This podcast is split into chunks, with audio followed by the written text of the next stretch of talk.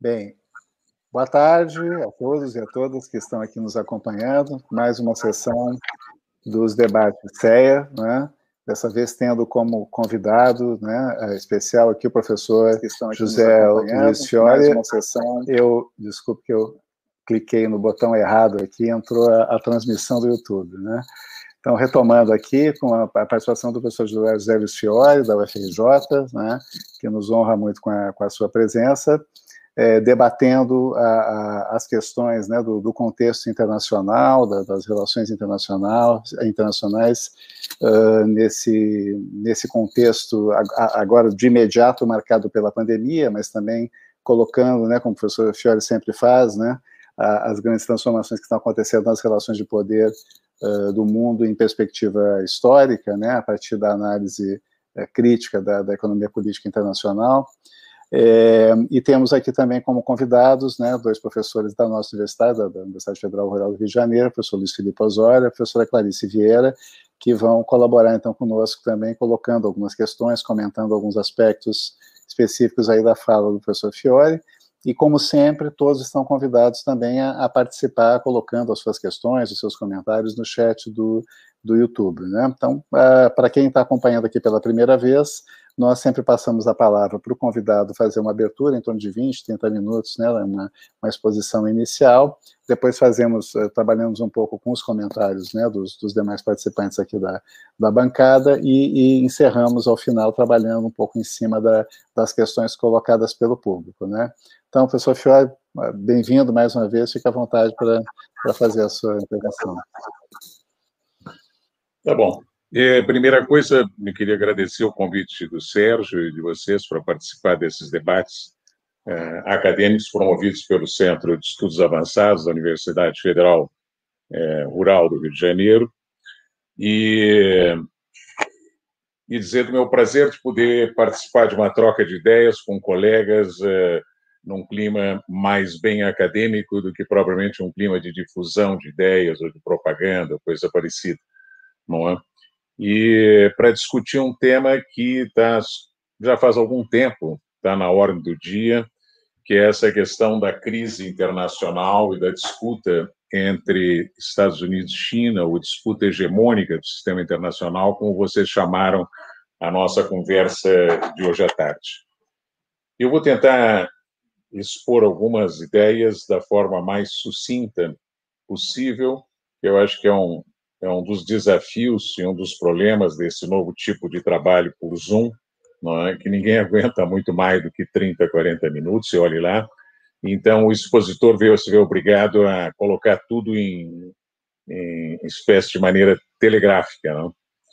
E, e, às vezes, os temas são muito amplos e não cabem, mas é o que eu vou tentar fazer. Então, me restringi o máximo ao título: Crise e disputa de hegemonia no sistema internacional começando pela ideia de crise. Isso é a ideia de que existe uma ruptura, né? crise é alguma coisa, algum processo que se interrompe, né? é uma ideia que vem da própria biologia, né? é um processo que se interrompe, é um processo que tinha algum percurso que parecia ser mais ou menos normal e depois e de repente deixa de funcionar.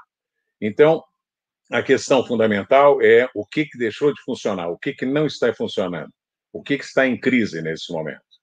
Não é? E eu acho que é, todos os analistas têm dito, e é mais ou menos um denominador comum, a ideia de que o que está em crise é uma ordem internacional é, que os analistas chamam de liberal, não é?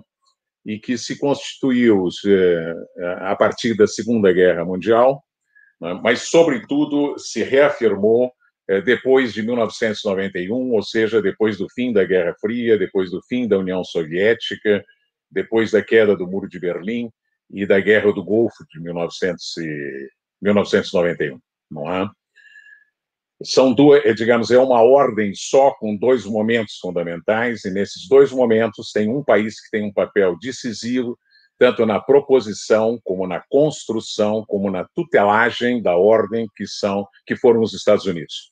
Tanto em 45, depois da Segunda Guerra Mundial, e muito mais ainda depois de 1991, quando a vitória acachapante, apoteótica dos Estados Unidos na, na Guerra Fria deixou os Estados Unidos durante um tempo na condição de uma potência única ou de uma ordem mundial assentada ou tutelada por uma única potência.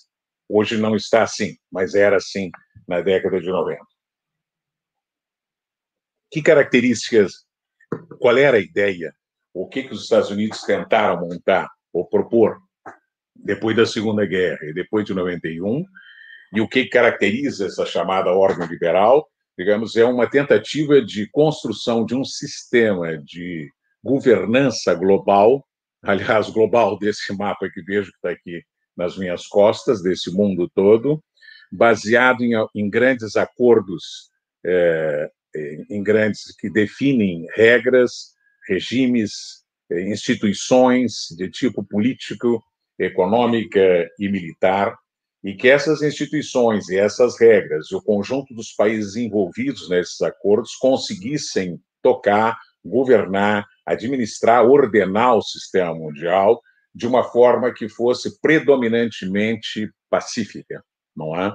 E que, portanto, essa maneira de organizar o governo, uma espécie de governo eh, do mundo, eh, permitisse uma diminuição da quantidade, da violência eh, das guerras que caracterizaram o século XX.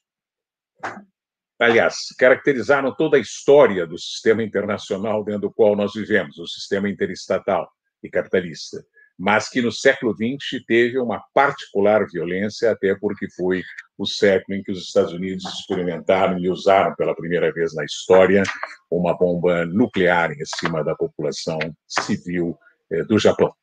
Não é? é pois bem, a, a, a suposição de que essa ordem, além de tudo, essa ordem internacional chamada de liberal, não vamos discutir a, a designação, não é? é? se assentava, ou se assentou depois de 1991, numa grande vitória ocidental e norte-americana, em particular na Guerra Fria, e foi comemorada em 1991 é, de forma apoteótica é, pelos pensadores ocidentais, muitos norte-americanos em particular, como a vitória do mundo das ideias é, liberais, é, democráticas, do mercado, do capitalismo e da globalização e dos direitos humanos. Esse seria, digamos, o, o conjunto, a arquitetura dessa essa ordem que seria ao mesmo tempo mais pacífica, supõe-se, supunha-se, supunha-se, não é? E é, mais humanitária, isto é, estaria pautada é, pela, digamos assim, pela bússola, também pela bússola é, dos direitos humanos, tal como foram concebidos pelas potências ocidentais no século XVIII, XIX, em particular pela França e pelas potências anglo-saxônicas, é? e por todo o pensamento iluminista europeu. Então, essa, esse era o sentimento que havia, eh, pelo menos entre as lideranças liberais ocidentais eh, no início da década de 90. Realmente é como se a Europa tiver a Europa e seu conjunto de instituições e ideias concebidas a partir da Paz de Westfália em 1648 e todas as, as, as posteriores construções iluministas, racionalistas pós de século XVIII, XIX, tá, tivessem vencido, né? É, como disse Fukuyama em 1991, comemorando o fim da história, como ele chamou o livro dele, ficou bastante conhecido, não é? O Ocidente liberal havia conseguido derrotar os dois grandes monstros do século XX, que era o fascismo e o comunismo. E, portanto, uh, por isso ele chegou a considerar, com uma certa precipitação, como depois se viu, que a história tivesse acabado. Não é que ela tivesse acabado, mas é que tivesse vencido um conjunto de ideias de mercado, globalidade, democracia, eh, liberdade, direitos humanos, tá, tá, tá, e que esse pacote de, de, de fabricação europeia tivesse se imposto ao mundo inteiro. E, portanto, derivava-se, supunha-se, um maior tempo de paz. O que que, é, o que que aconteceu é exatamente o que os é, analistas é, discutem né, e divergem na interpretação de por que, que essa ordem, de repente, deu uma cambalhota e é, como que esborou, não é? Mas antes de discutir eh, as interpretações, eu indico apenas, ou confirmando, aliás, o título sugerido por vocês para essa conversa, né, alguns sinais que se magnificaram, se aceleraram, se intensificaram, sobretudo depois de 2015. Já veremos por que, que depois de 2015, em 2015, 2020, é, é como se fosse muito pouco tempo, de repente, tudo começou a ruir, tudo começou a cair. Parece, né, à primeira vista. E na maioria das análises dos autores é como se assim fosse. Né? É muito recente o fenômeno.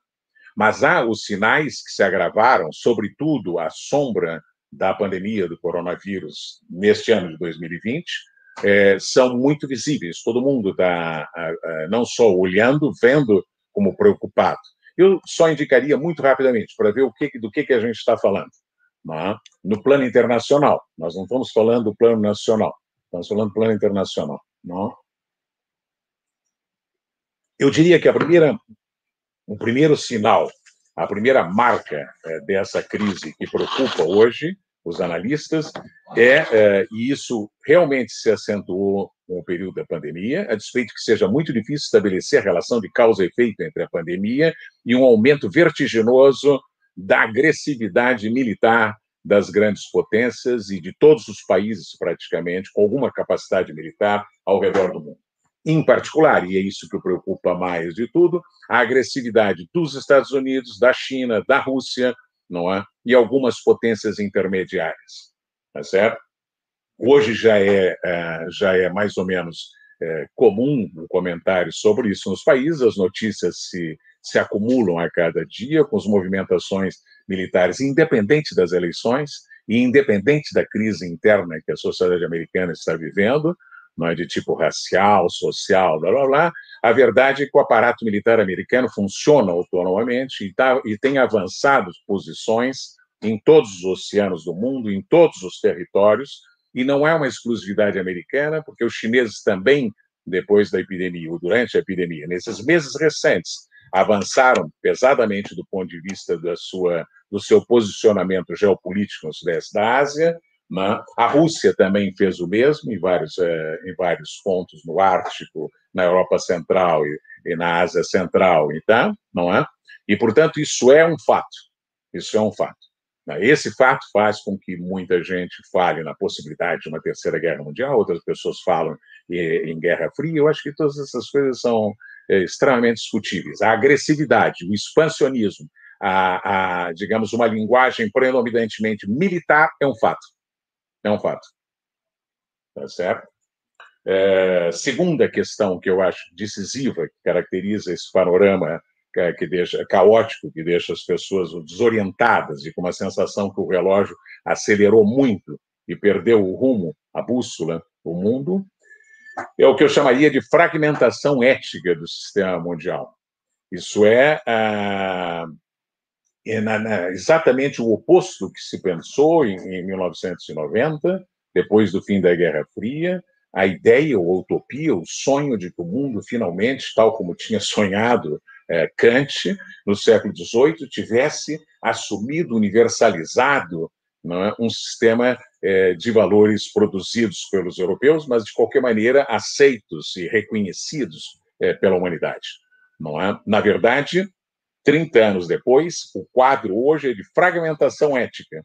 Isso é, não há um sistema único de valores, é? há um desrespeito, de, digamos assim, cada um se comporta segundo os seus, seus, é, os seus, é, a sua cultura, os seus valores, os seus interesses, as suas necessidades naquele momento.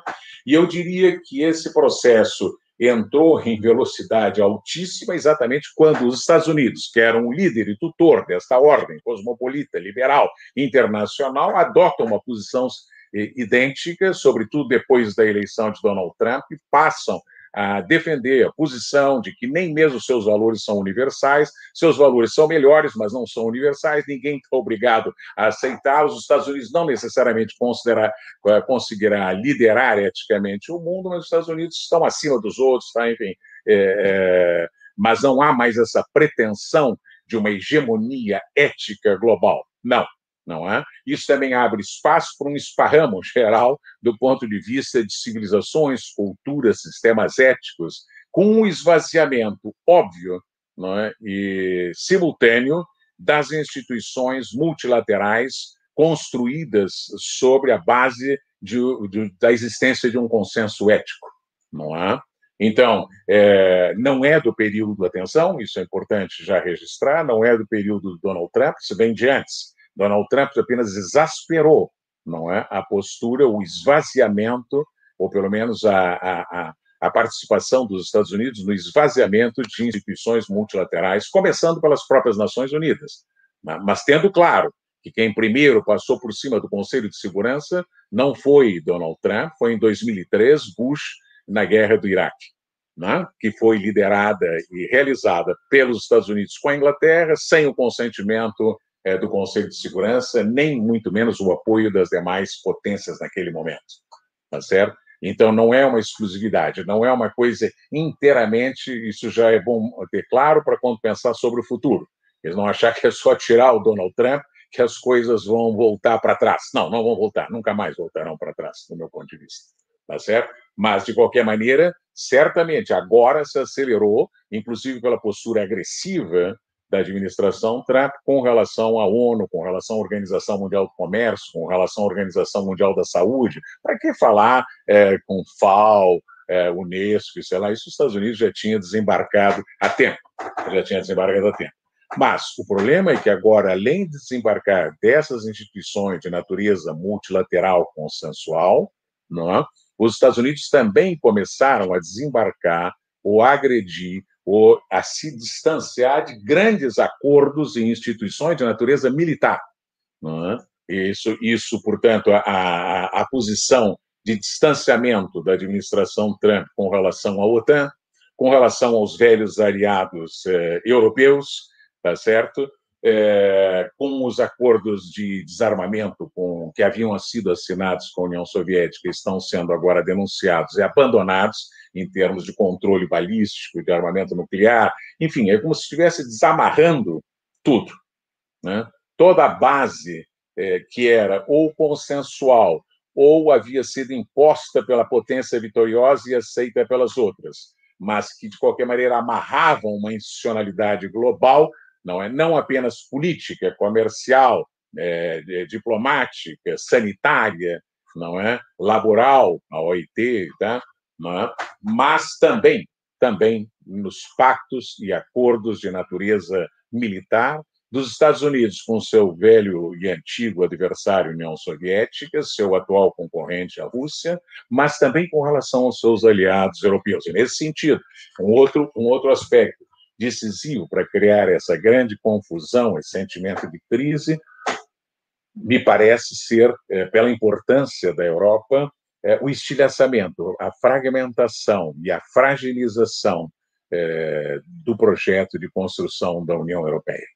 Né? Não é só a Europa que perde fôlego e perde centralidade no sistema mundial, compreensível pela pequena dimensão dos seus estados componentes, entende? mas o que é mais eh, complexo é uma utopia né, que galvanizou, que mobilizou mentes e corações durante toda a segunda metade do século XX, depois da Segunda Guerra Mundial, e que era uma espécie de marca registrada da tentativa liberal internacionalizante de desarmamento, não é, de pacificação daquele núcleo extremamente bélico do mundo que foi a Europa, não é? Essa utopia de repente esboroa, tá certo? e se fragiliza crescentemente, é, e essa é interessante porque a partir dos anos 90, depois da grande vitória contra a União Soviética, o projeto da União Europeia, o projeto da OTAN começam a se fragilizar, se fragmentar, é, se desmontar. É óbvio que 2015, a vitória do Brexit, a saída da Inglaterra, né, do plebiscito, depois a, a saída da Inglaterra, contribui decisivamente.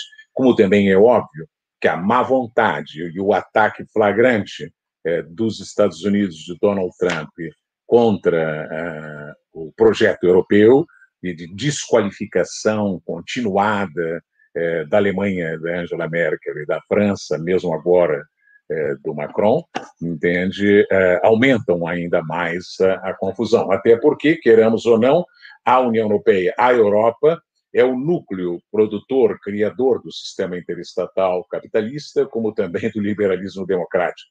É como se disséssemos assim, é, se a potência é, tutelar é, desta ordem cosmopolita, liberal, internacionalista foi os Estados Unidos no século XX, o software desse sistema, quem criou, quem inventou foram os europeus. É? Então, nesse sentido, a fragilização da União Europeia pesa muito nesse quadro de crise. É?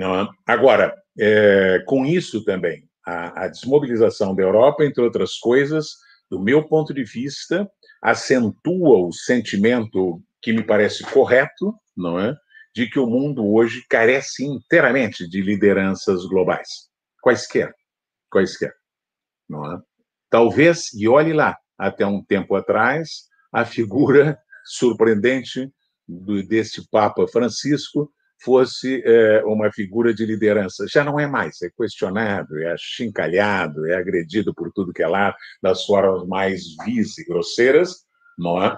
é e, e, e, evidentemente, a liderança chinesa e as lideranças asiáticas não têm um fôlego para ser uma liderança global, tá certo? Os americanos, não é? e em particular, me parece é, que depois do retumbante fracasso é, na condução, no controle da pandemia do coronavírus, os Estados Unidos, e aliás, além do retumbante fracasso da postura extremamente egocêntrica dos americanos vis-à-vis -vis o resto do mundo, fugindo de qualquer responsabilidade ou qualquer liderança na tentativa de um combate global e coordenado à pandemia, como que enterrou o último pedaço que sobrava de liderança uh, norte-americana.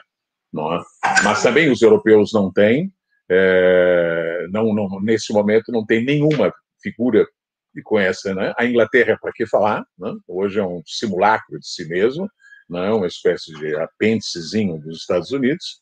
É, e, portanto, o mundo não tem, não tem nem esse que é o, esse que é o, o nó o, o core do sentimento de crise, tá certo? Não tem valores comuns, não tem instituições respeitadas por todos e não tem lideranças mundiais que falem ou que digam em algum momento vão numa direção para cá, uma direção para lá, como foram em, em, vários momentos com distintas qualificações. Por exemplo, as figuras de Churchill, as figuras do, do Helmut Kohl na Alemanha, na, na, na hora em que contra todos os ventos unifiquemos a Alemanha. Enfim, coisas desse tipo. Não, é? não há, não tem. Tá certo? Muito bem. É, a pandemia 2020 caiu com uma bomba em cima disso. Não muda, acelera. É? E talvez, e talvez, lamentavelmente, sobretudo para aqueles que sonharam que a epidemia poderia gerar uma espécie de uma efervescência solidária na humanidade, tem a impressão que a epidemia piorou todos os, digamos, acelerou, acentuou, aprofundou os piores traços desta crise sobre a qual vocês eh, me pediram que falasse hoje à tarde. É? Agora bem, como os analistas explicam essa, esse fenômeno? Né? Porque, mal que bem, é, pensemos bem, é, é, uma, é uma cambalhota, não é? Quer dizer, é, em 30 anos, o, o mundo ocidental, para que falar o mundo anglo-saxão, para que falar os Estados Unidos, comemoraram uma vitória sem precedentes, né? e 30 anos depois eh, discutem essa, essa desintegração, essa verdadeira catástrofe do ponto de vista da ordem liberal internacional concebida eh, e tutelada eh, pelas potências ocidentais, europeias, Estados Unidos, mas particularmente depois da Segunda Guerra e para que falar depois de 91 pelos Estados Unidos. Muito bem. Se a gente olha para os analistas americanos, entende? Eu diria que há dois grandes, duas, duas, grandes visões, que, aliás, estão em disputa na eleição lá agora. É? Quer dizer, eu acho que tem uma, uma, uma leitura, uma interpretação é, dessa crise, vamos chamar assim, de viés. É,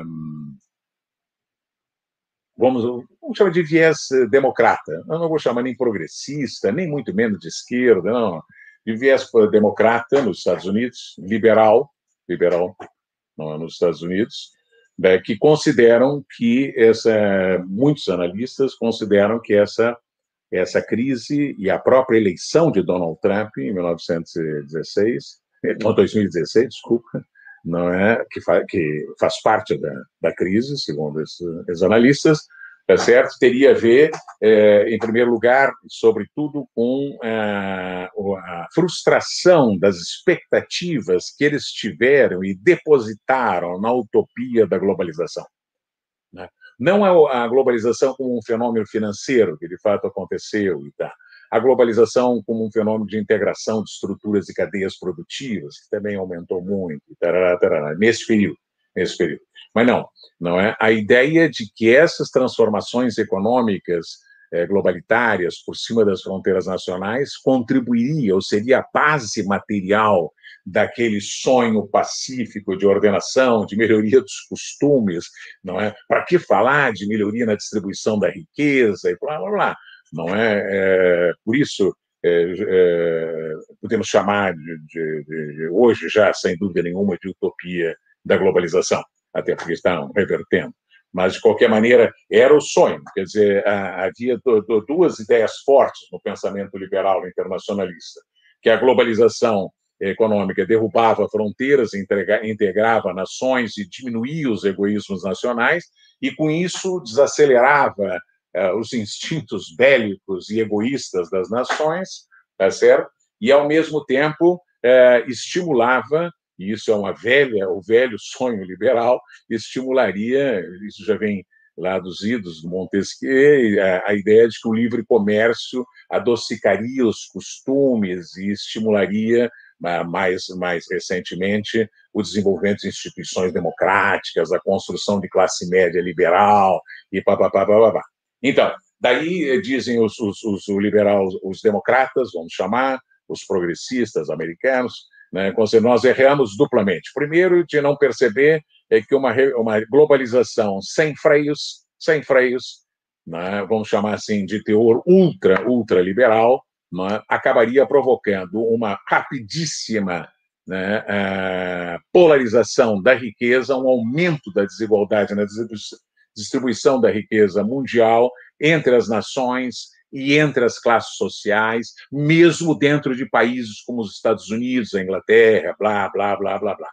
Né? Daí até a explicação, eventualmente, da vitória da direita na Inglaterra, da vitória populista, da, que ele chama de populista, da vitória nos Estados Unidos Donald Trump, é da população insatisfeita, é, castigada pelos efeitos perversos da globalização que os nossos bons sonhadores dos anos 90 não tinham previsto. Não tinham previsto. Apesar de que o Carl Polanyi já, já na, no final da Segunda Guerra Mundial, ter advertido aos norte-americanos, escrevendo isso no Canadá, entende? A força da, dos mercados desregulados foi, eh, do que ele chamava os moinhos satânicos, foi grande responsável pela era da catástrofe da Primeira, da Segunda Guerra Mundial e da grande crise de 30.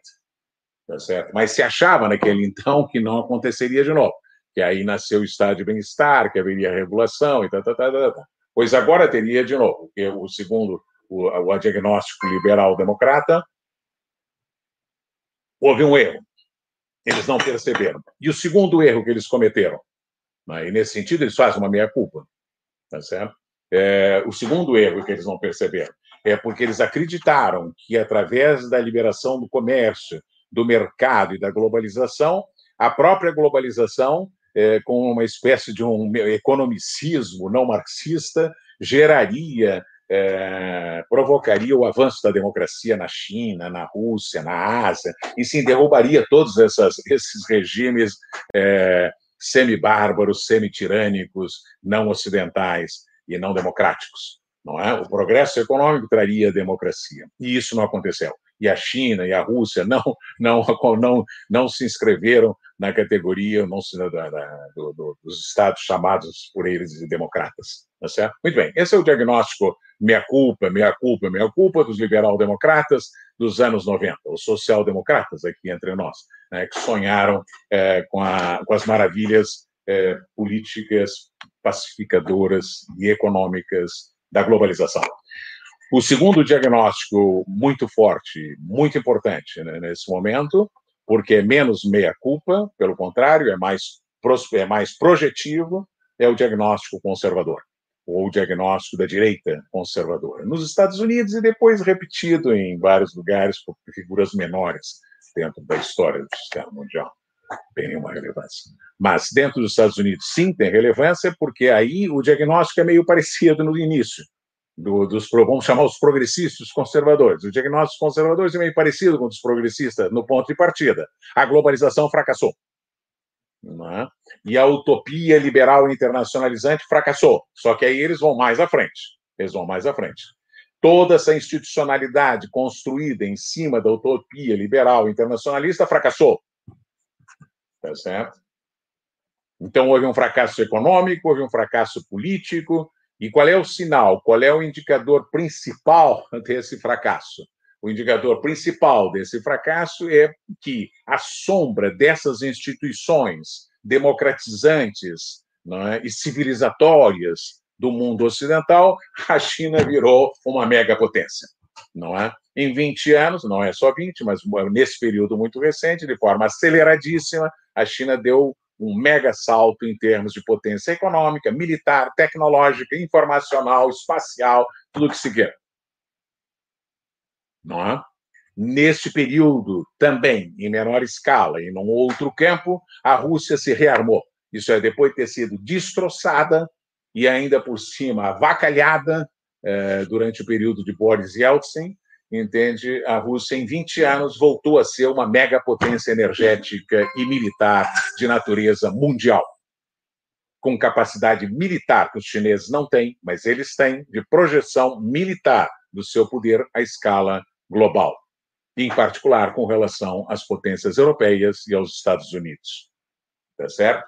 Então, qual é o, qual é o, qual é o diagnóstico dos conservadores? O responsável por isso foram os liberais internacionalistas acreditando nessa baboseira eh, de pacifismo, de não sei o quê, de deixar a China entrar na Organização Mundial do Comércio, deixar a China entrar na Organização Mundial da Saúde, e tá? E esses caras foram roubando os nossos segredos as nossas informações e de repente viraram umas potências que nós deixamos eles crescerem e agora estão aí na nossa porta batendo e nos incomodando, tá certo? E nos ameaçando, sobretudo. Não. Agora, tem uma seja seja na versão progressista, seja digamos na versão democrata de meia culpa, meia culpa, globalização não era a salvação, seja na, na, na, no diagnóstico acusatório, esse projeto globalitário, internacionalizante, liberal de vocês foi um desastre, não é certo? Que é, gera o, o, o Donald Trump. É interessante que tem é, é,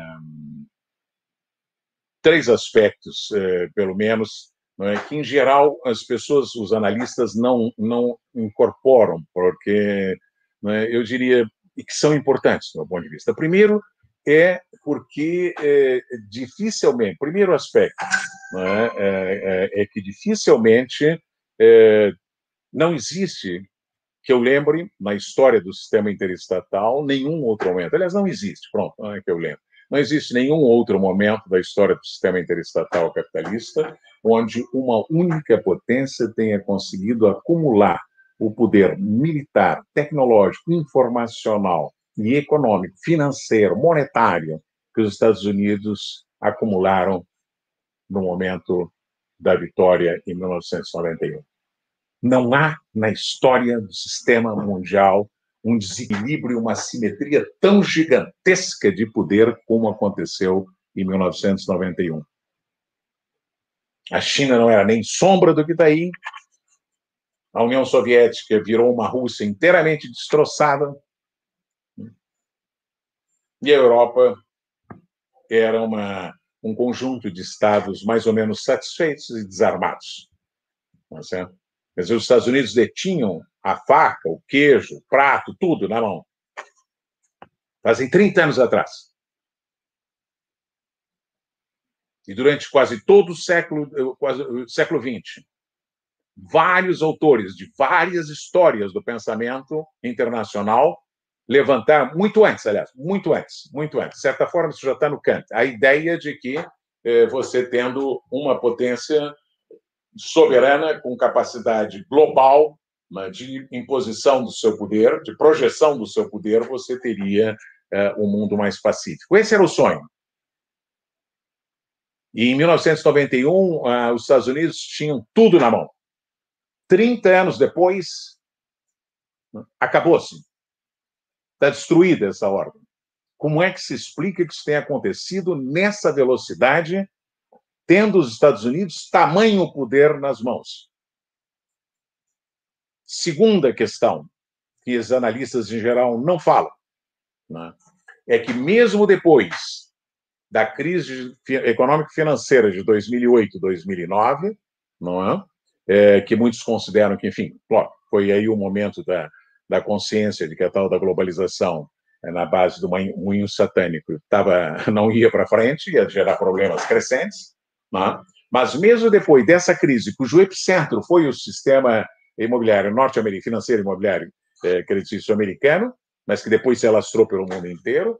O país, a potência que se recuperou de forma, no Ocidente, que se recuperou de forma mais consistente e que teve mais sucesso depois da segunda, depois da, da, da crise de 2008, foram quem? Os Estados Unidos. Os Estados Unidos.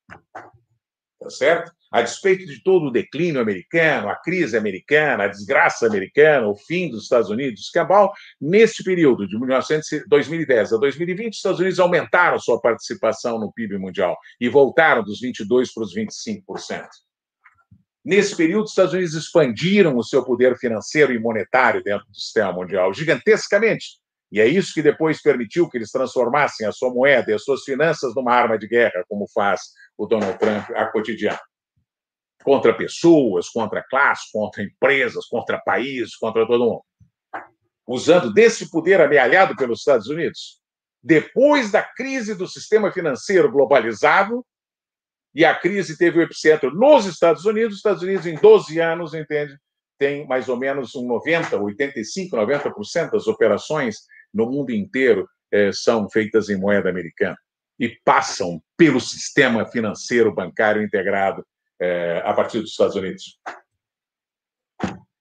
Terceira questão, que é realmente uma incógnita interessante, importante, desafiante para essas interpretações meio autopunitivas, a gente errou, a gente tinha uma ideia errada de globalização e blá, blá, blá, entende? A terceira questão é que os Estados Unidos foram vitoriosos em, em, em 1991, foram vitoriosos depois da crise de 2008, tá certo? E, no entanto, no, na, na, segunda metade da década, da segunda década do século XXI, quem destruiu, quem atacou, quem implodiu o sistema liberal internacional foi quem? Os Estados Unidos.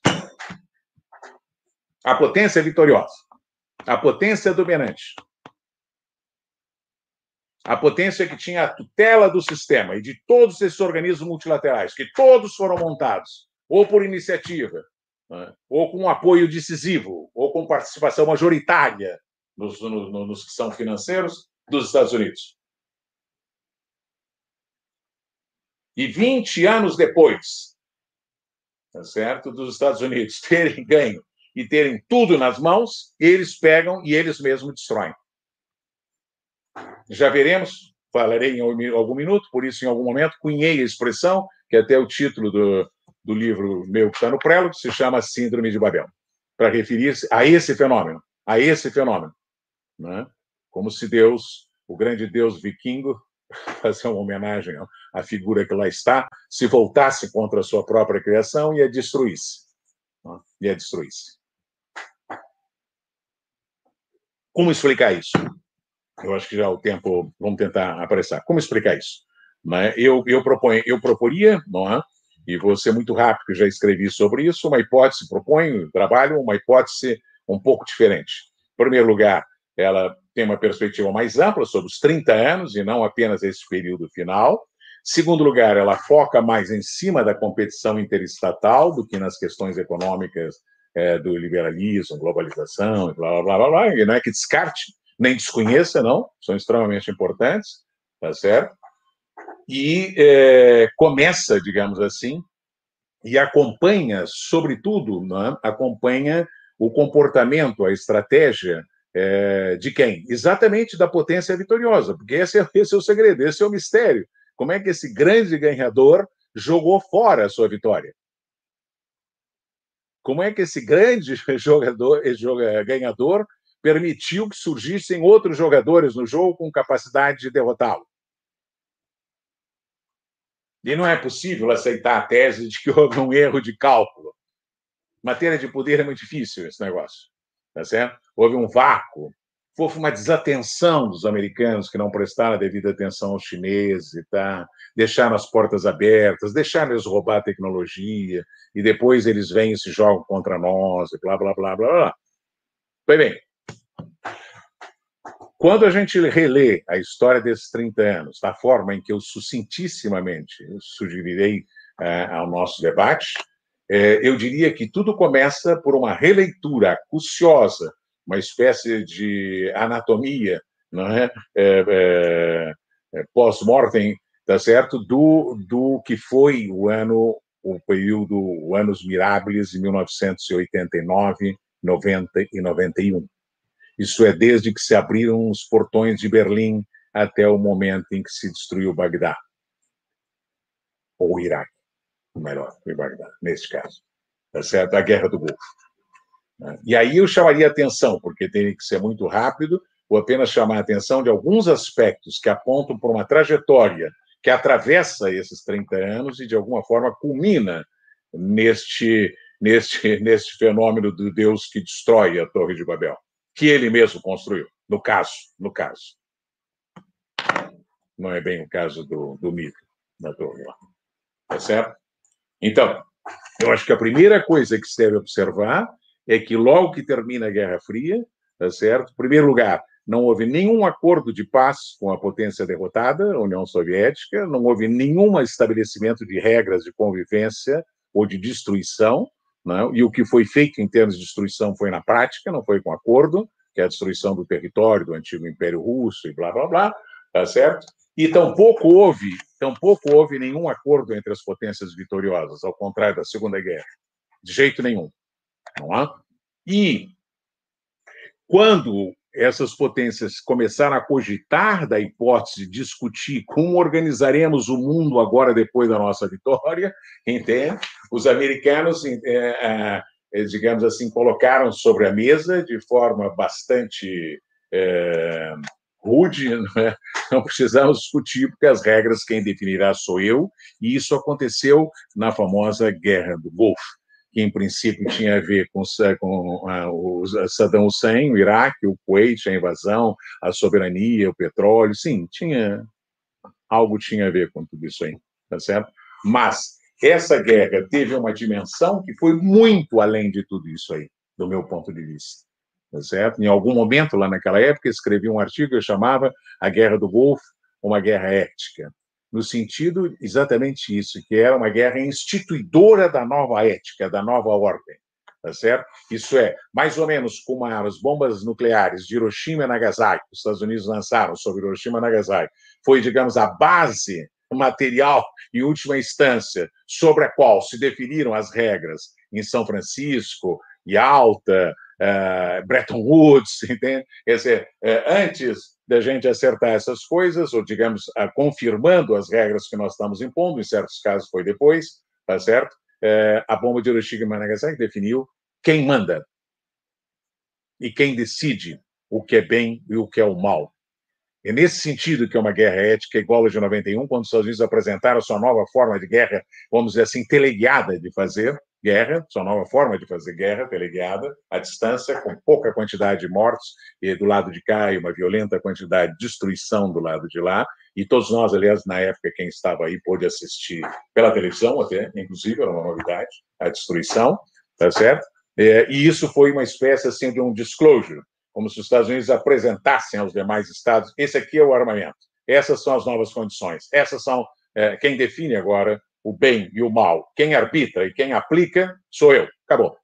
Tá certo? Então, a nova ordem, esta chamada de liberal é, globalitária, tá? na verdade, de fato, nasceu de uma guerra, nasceu de uma destruição, de uma guerra que matou 150 mil iraquianos e não morreram mais do que 100, 150 norte-americanos. Absolutamente, era o retrato do mundo que estava sendo proposto em termos de assimetria.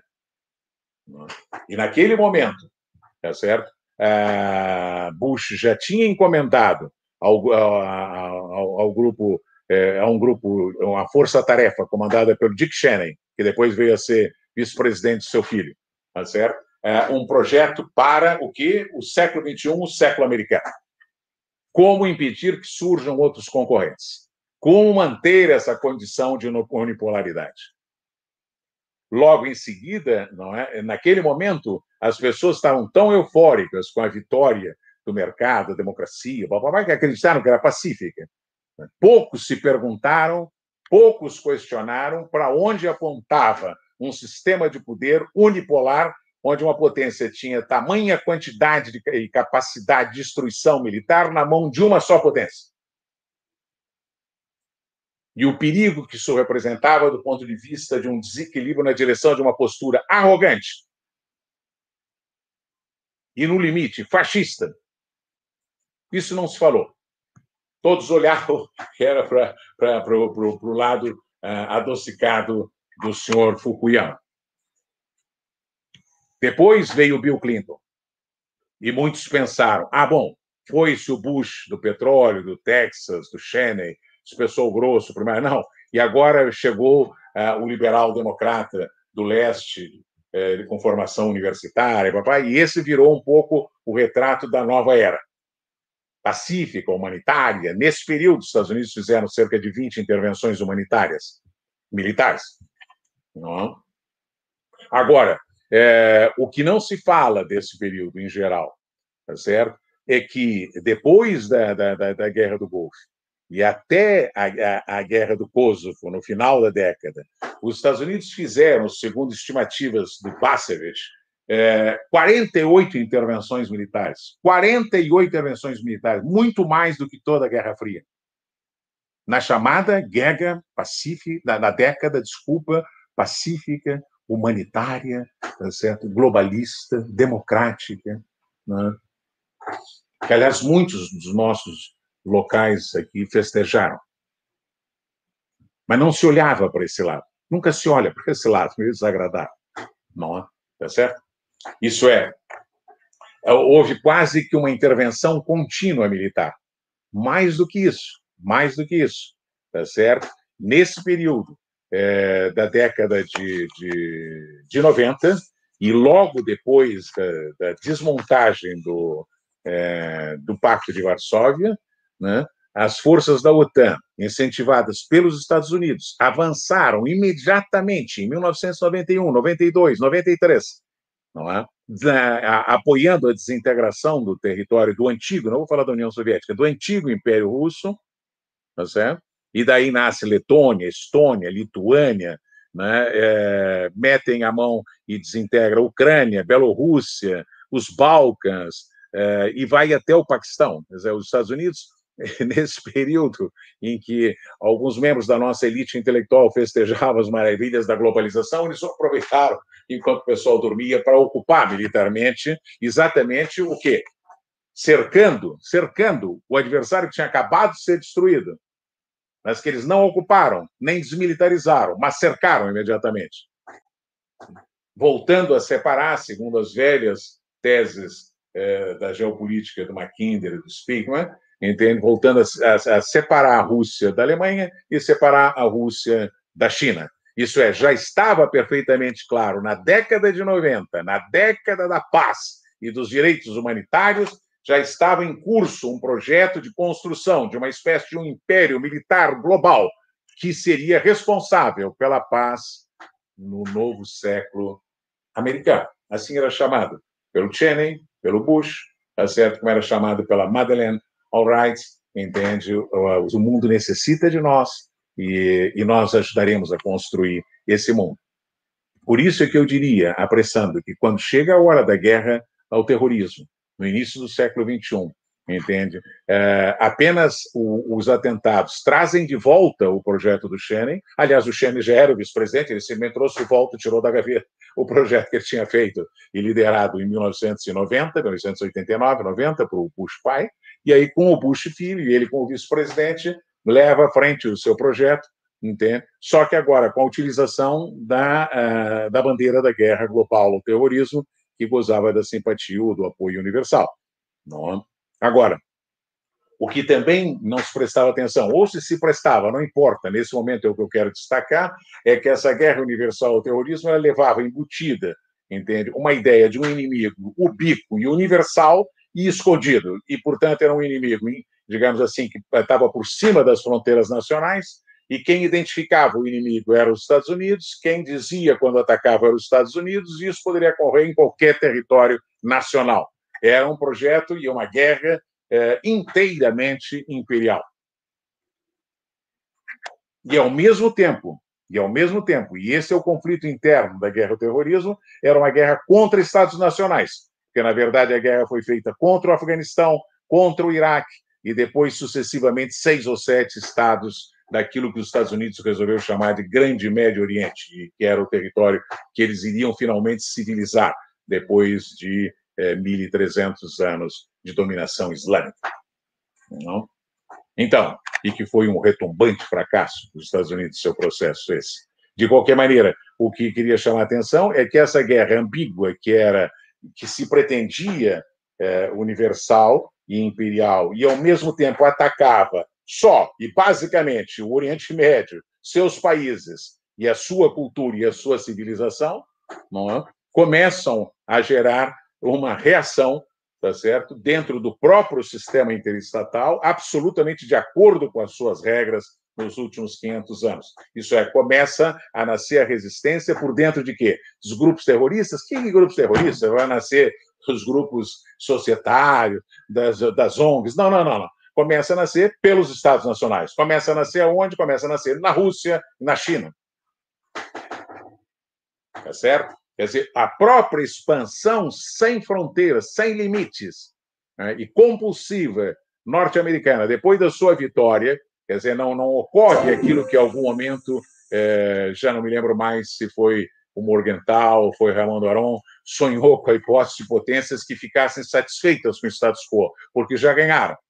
E, portanto, seria muito difícil explicar por que uma potência que já ganhou, que é uma hiperpotência global, quer se expandir mais. Quer sempre se expandir mais. Como é que se explica isso? E é essa expansão, e não é o favor de ter aberto umas instituições, umas regrinhas no OMC, é essa expansão que provoca, inevitavelmente, uma reação defensiva eh, das potências que puderam fazê-lo naquele momento e que também não vamos ter como explicar aqui, porque vão ser sempre as mesmas. Tá e isso vai acontecer, e eu já, já escrevi sobre isso, por isso vou passar rapidamente. Eu acho que isso acontece em dois, três planos fundamentais. Primeiro, no plano militar, é? na Guerra da Geórgia, em 2008, quando a Rússia diz um basta, mesmo ainda muito inferiorizada, mas diz não. OTAN na Geórgia, não. Expansão da OTAN, não. Tá certo? E no momento exato em que a Condoleezza Rice estava na Geórgia, já tutelando e patrocinando a entrada da Geórgia na OTAN. A Rússia intervém, bloqueia e vence de surpresa uma microguerra que passaria inteiramente desapercebida eh, da humanidade no século XXI, se não fora pelo fato, do meu ponto de vista, foi ali que, pela primeira vez, depois de 1990, que apareceu uma potência e disse não aos Estados Unidos não à OTAN. 2008. E talvez até tenha conseguido, em parte, o seu não pela crise econômica que pegou os Estados Unidos pela, por trás. Essa mesma posição russa vai aparecer de novo em 2015, na guerra da Síria, quando a Rússia então avança muito mais e deu um salto em termos de tecnologia e organização militar nesse período, que surpreendeu os Estados Unidos e surpreendeu todas as potências ocidentais pela rapidez com que a Rússia desembarcou na Síria, entende? Assumiu a guerra contra o Estado Islâmico e finalmente ganhou. Coisa que até então a imensa coalizão de 30 países liderada pelos Estados Unidos não tinha conseguido ganhar, até porque tinham posições ambíguas e contraditórias tá, que não, que não cabe aqui analisar. Certo? Esse, para mim, do meu ponto de vista, é um momento crucial para entender a implosão da, da, famosa ordem liberal por parte dos próprios Estados Unidos. Por quê? Porque é o momento em que aparece uma outra potência dentro do próprio sistema europeu. Não é China, não são confucianos, não são budistas, não, não, não, não são né, nem persas, são, não, não, não. Pelo contrário, ocidental, ortodoxo, eh, ocidental não, digamos, é, é, do, do, mundo europeu, é, cristão, ortodoxos e ainda sob um governo conservador, tá certo? E que, portanto, entra numa guerra contra um inimigo comum em nome dos mesmos valores, arbitra os valores e aplica a punição coisa que os Estados Unidos não, com eficiência, coisa que os Estados Unidos não estão conseguindo fazer. E com isso nasce dentro do sistema mundial, depois de 1990, pela primeira vez uma potência, ou digamos, é, considerada sempre o cisne negro do sistema, que são os russos, e que se propõe, não é? Eu participo dos mesmos valores, eu também estou fazendo a cruzada anti-islâmica, anti-Estado Islâmico na Síria, tá certo? Mas quem arbitra sou eu, quem define a estratégia sou eu, e quem pune sou eu. E, portanto, agora tem duas cabeças dentro desse mesmo sistema ético. É, não são apenas os famosos Europa ocidentais e os, os, os Estados Unidos, e, sobretudo, os anglo-saxões, não. São os russos e os Estados Unidos. E os dois arbitram dentro do mesmo esquema. Atenção, não é Guerra Fria. É dentro do mesmo esquema de valores. Igualmente, no caso, governos conservadores. Tá certo? E igualmente contra o Islã, o Estado Islâmico mas certo? Em defesa, um do governo do Assad e o outro, embora. Essa história é conhecida. Esse eu acho que é um momento crucial. É 2015. Tá certo? Eu acho que aí, muito rapidamente, há que ter claro que, obviamente, nesse mesmo período, de 2013 para frente, no campo não propriamente militar, também, mas não propriamente militar, a China avançou no campo econômico, no campo tecnológico e, sobretudo, no campo informacional, de uma maneira aceleradíssima e, portanto, também chegou nos calcanhares americanos. Tá certo? E os Estados Unidos chegaram a ser derrotados na Comissão de Direitos Humanos das Nações Unidas pelos chineses. A moção americana foi derrotada. Tá certo? Então, não é que os, orientais usaram perversamente as instituições abertas, liberais e boazinhas ocidentais, entende? Para depois descer um pau nos ocidentais. Não, não, eles fizeram o jogo das potências ocidentais, que sempre foi das potências ocidentais. Não é por acaso que Donald Trump denuncia é, a Huawei e o G5 porque tem possibilidades de espionagem. É evidente que tem. E os americanos sabem porque sempre fizeram. O problema não é fazer ou não fazer, é quem monopoliza. E os americanos não estavam habituados em dividir o monopólio, nem ético, nem informacional do sistema. E atenção, que é nesse ponto que eles foram atingidos, muito antes de serem atingidos, que não foram, não foram no campo militar e no campo monetário financeiro. Os Estados Unidos seguem sendo disparados na frente da maior potência militar do mundo e disparados à maior potência monetária financeira do mundo russos e chineses entraram, reagiram à expansão imperial dos Estados Unidos e responderam, entende? quebrando o monopólio americano no campo ético e quebrando o monopólio americano no campo informacional. E isso explica, do meu ponto de vista, não, não, não, não explica como causa única, isso, não existe no campo internacional, isso é uma bobagem. É? Isso é, compõe um elemento essencial para entender aquilo que se atribui a Donald Trump mas que há uma postura da, da, de parte da elite e do establishment militar americano, tá certo? Que foi esse saltar fora. É isso que chama a síndrome de Babel. É Deus que destrói a torre, que no caso ele mesmo construiu, mas que os outros estão subindo pela escada e chegando no meu calcanhar. Pelos meus valores, na minha torre, na minha escada, é diferente da, da, proposta da Guerra Fria, onde você tinha algo que você poderia dizer, apesar de que também fosse sistema, os valores comunistas fossem europeus, mas de qualquer maneira você dizia que é uma outra forma de organização da sociedade, da liberdade, dos indivíduos, da política que está disputando com o mundo democrático ocidental. Não, não, não. Neste caso, são duas potências, entende, que defendem os interesses nacionais, como todas as demais do sistema Westphalia, tá certo? que trabalham nas mesmas regras, com os mesmos instrumentos, e apenas quebraram o monopólio. E aí, Estados Unidos faz um movimento natural e perfeitamente compreensível, deste ponto de vista, desta hipótese que estou sugerindo, que é eu me desfaço desse sistema, eu destruo a torre. No caso, foi destruída por um cidadão excêntrico, enfim, um, um gambler, um jogador, enfim, não interessa qualificar. Apenas para dizer, claro, que isso não tem a ver com o indivíduo. Não há volta atrás. Seja porque eu considere que as instituições não eram tão boas quanto eu queria, seja porque eu disser que as instituições deixaram os outros me roubarem o meu, o meu segredo. É provável que tenham roubado o seu segredo, mas não é um segredo de um outro sistema. E esse é por isso que o desafio é inteiramente novo. É porque eles estão roubando o segredo desse sistema, o mesmo sistema criado e tutelado pelos anglo-saxões e pelos europeus. Eles não estão contra, eles não estão fugindo do sistema, eles estão defendendo as regras desse sistema e estão ganhando dentro das regras desse sistema. E esse é o desafio para pensar para frente. Eu poderia até sugerir algumas hipóteses, sei lá o quê, mas não vou sugerir porque eu sei que passei longe é, o horário e eu preciso terminar. Eu agradeço a vocês.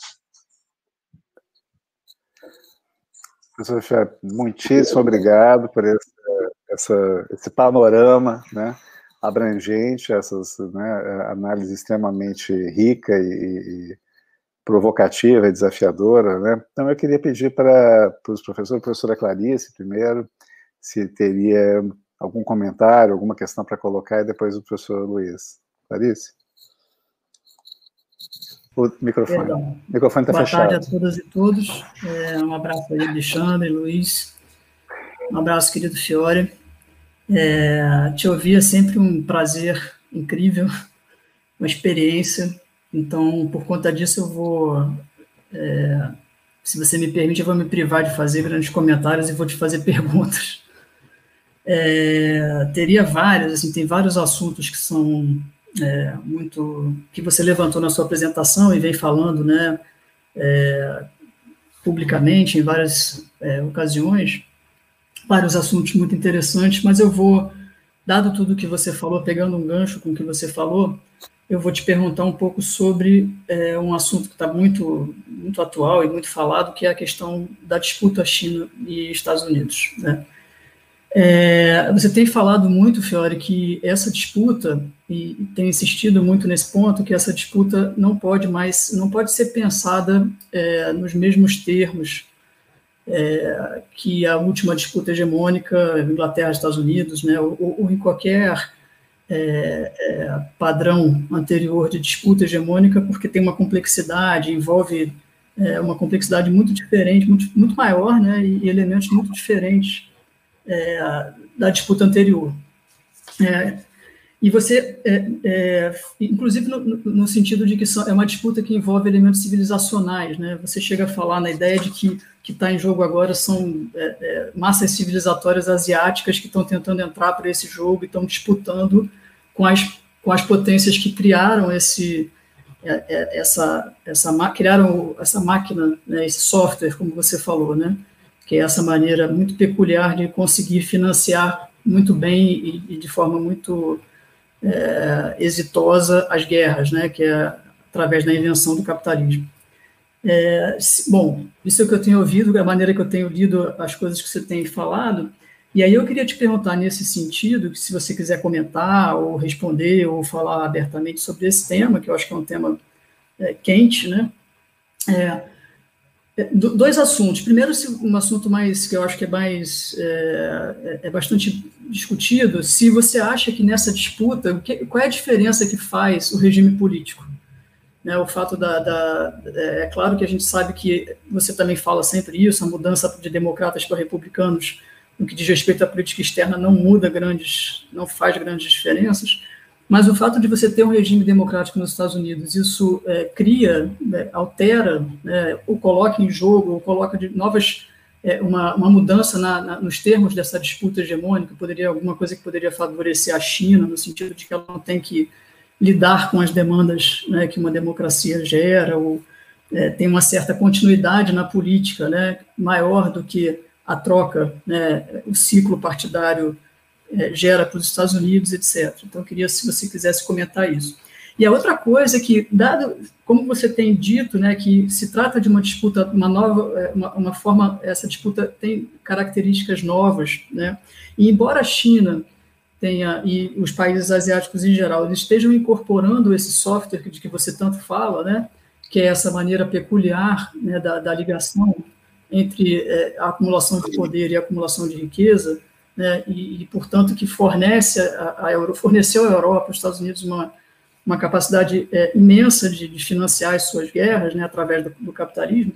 Se você acha que o fato dessa disputa ser diferente, isso pode gerar alterações né, é, no sentido da, das guerras e da acumulação de riqueza. É, ou seja, se você acha que o fato dessa disputa ter um caráter novo pode gerar algum tipo de consequência, é, tanto para a maneira que essas potências lutam, né, é, fazem guerra, quanto para a maneira que essas pessoas acumulam excedente, que essas potências acumulam excedente. Especialmente no sentido que você falou, né, de que o capitalismo, essa maneira, ela é, ele é particularmente funesto no que diz respeito à concentração de renda. Quer dizer, será que essa nova forma de disputa pode trazer alguma alteração nesse aspecto, especialmente considerando que se tratam de massas civilizatórias, né, asiáticas, né, são bilhões, a, uma, a grande parte da população mundial está lá. É, então, foram essas coisas que eu pensei para trazer é, é, para você falar, para você repercutir, se, se você tiver puder, tá? Ótimo. É, vamos pegar, juntar com alguma consideração do Luiz também, para o Fiore, de repente, eventualmente fazer claro, uma resposta claro. em bloco.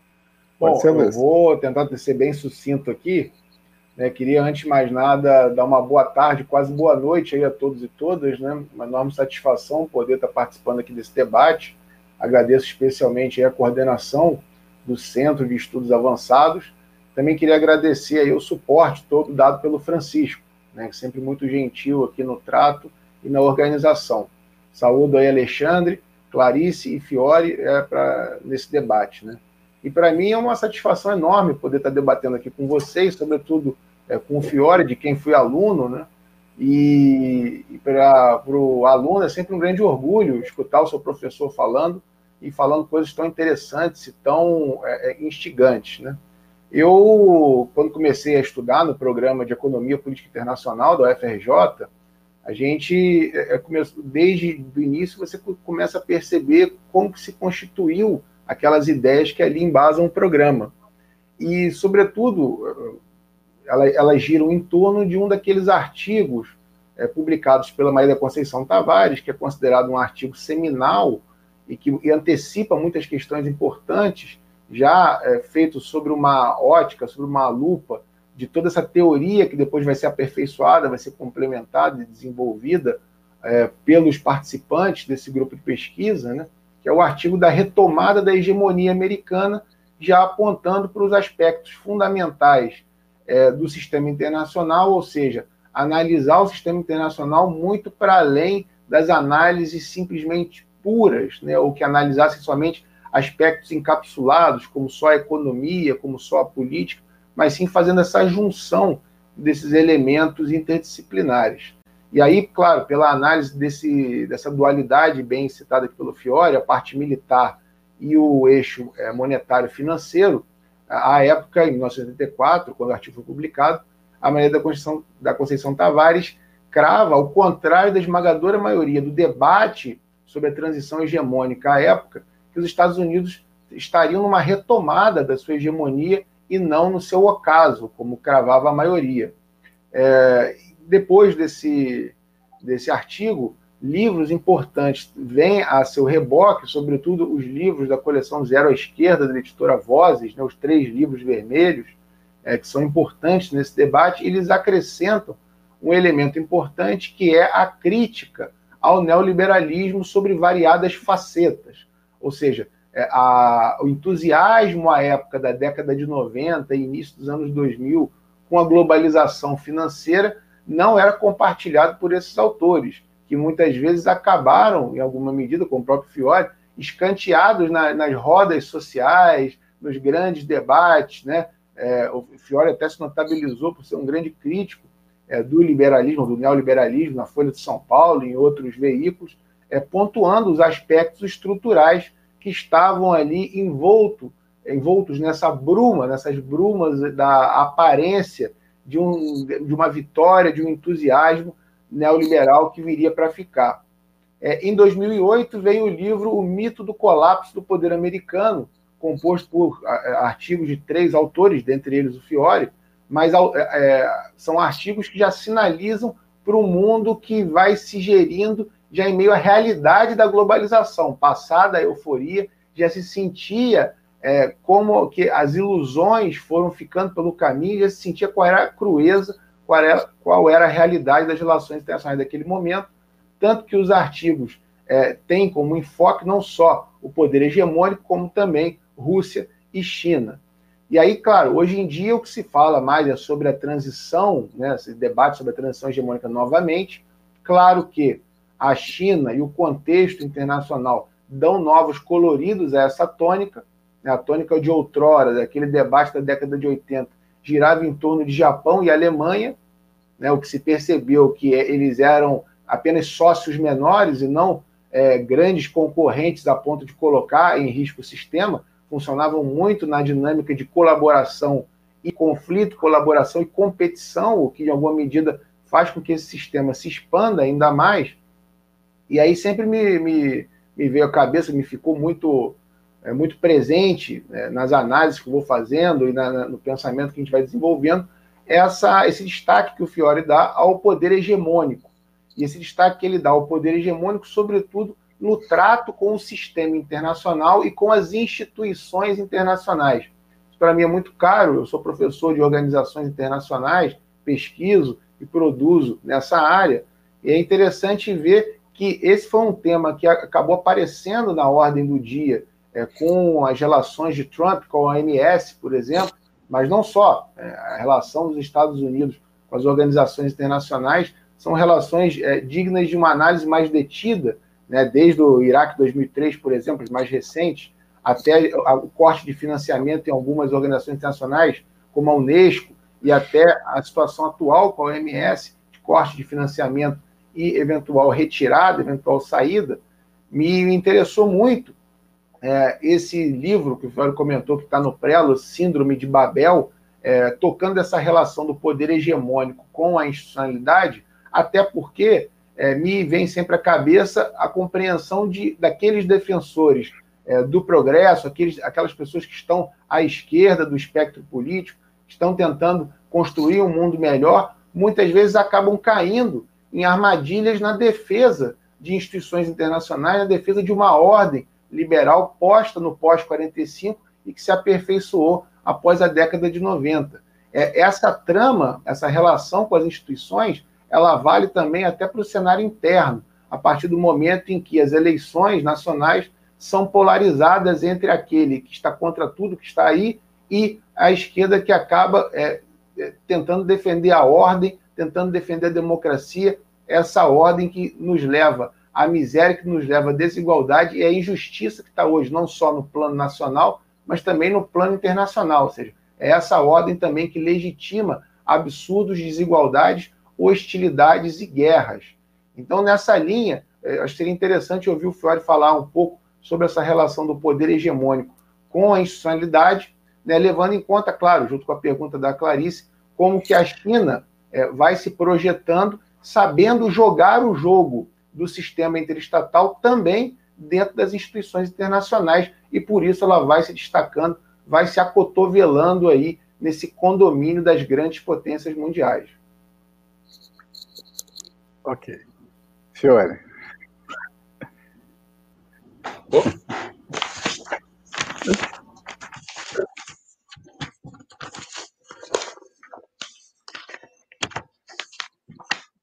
Só um minutinho, está meio escuro.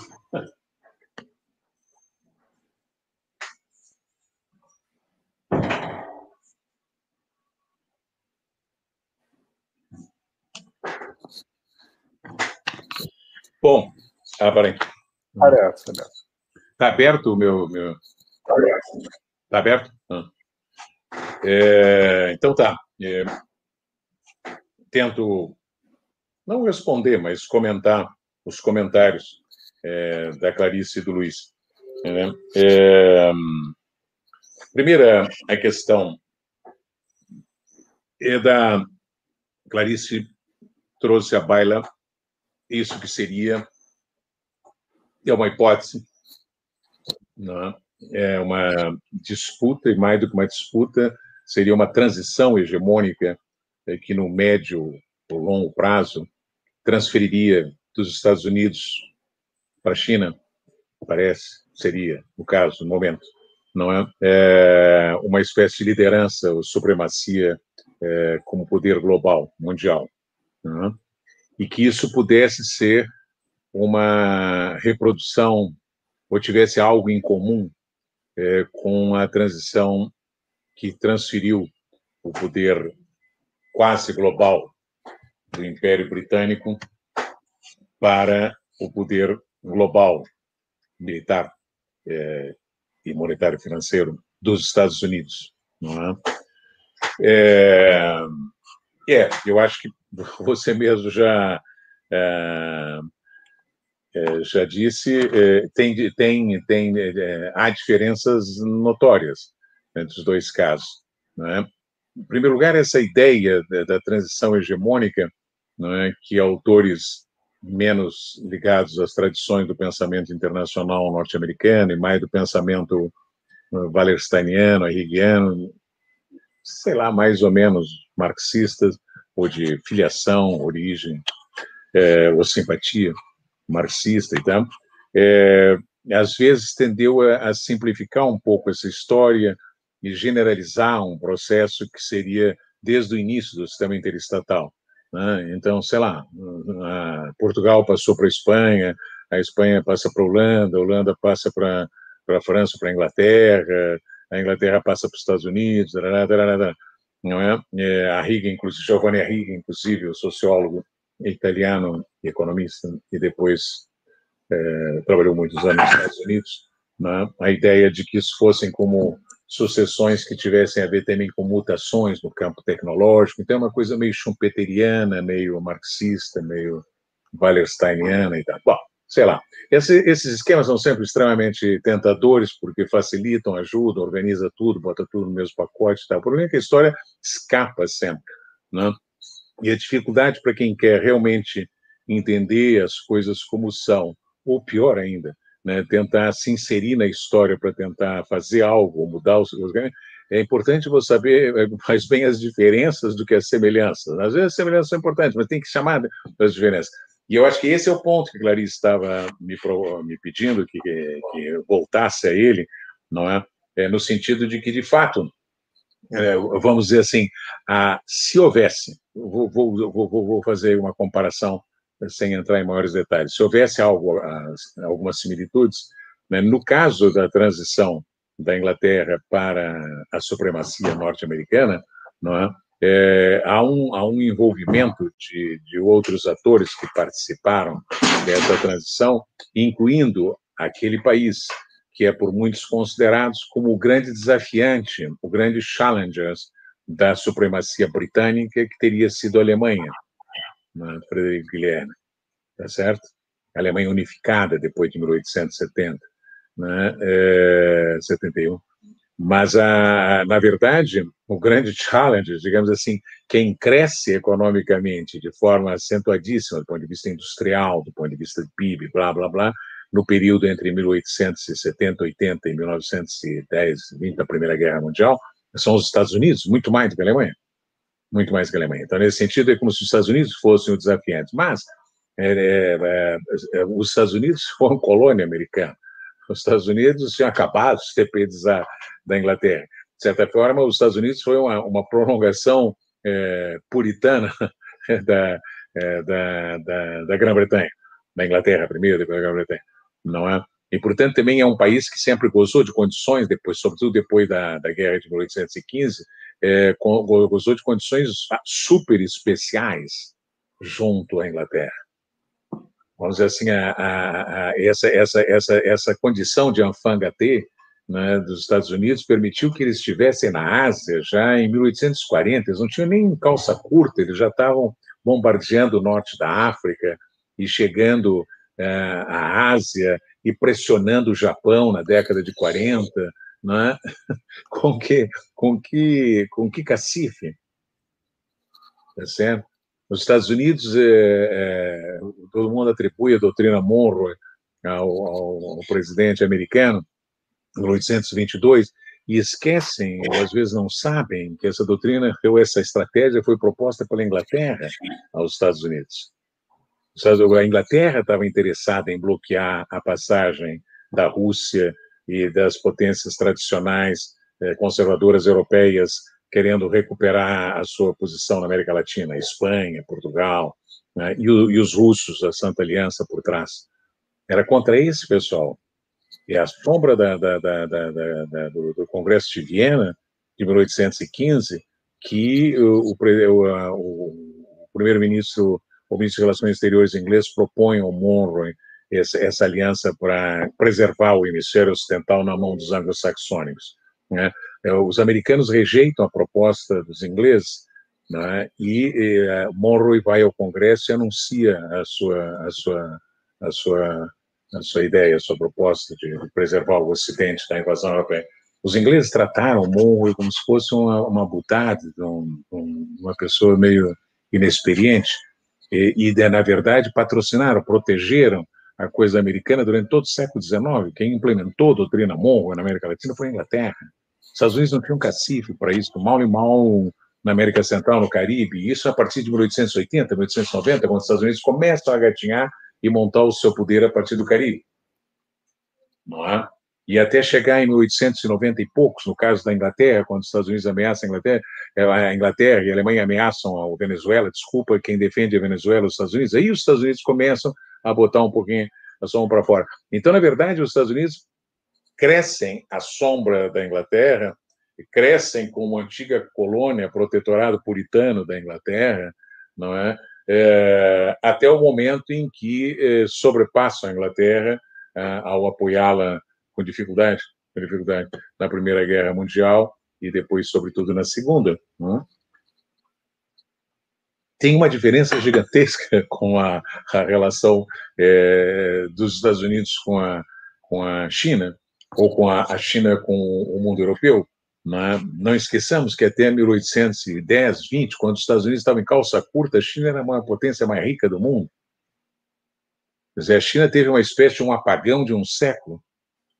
Ela está voltando a um lugar que era dela durante mil anos, 500 anos, pelo menos. É inteiramente diferente, inteiramente diferente.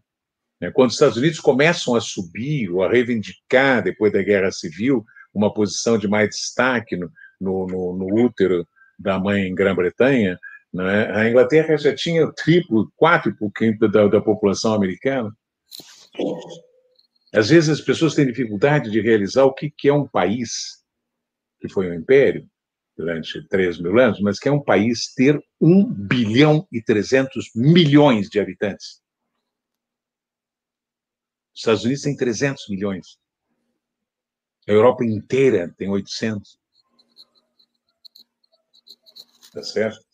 A África inteira, idem.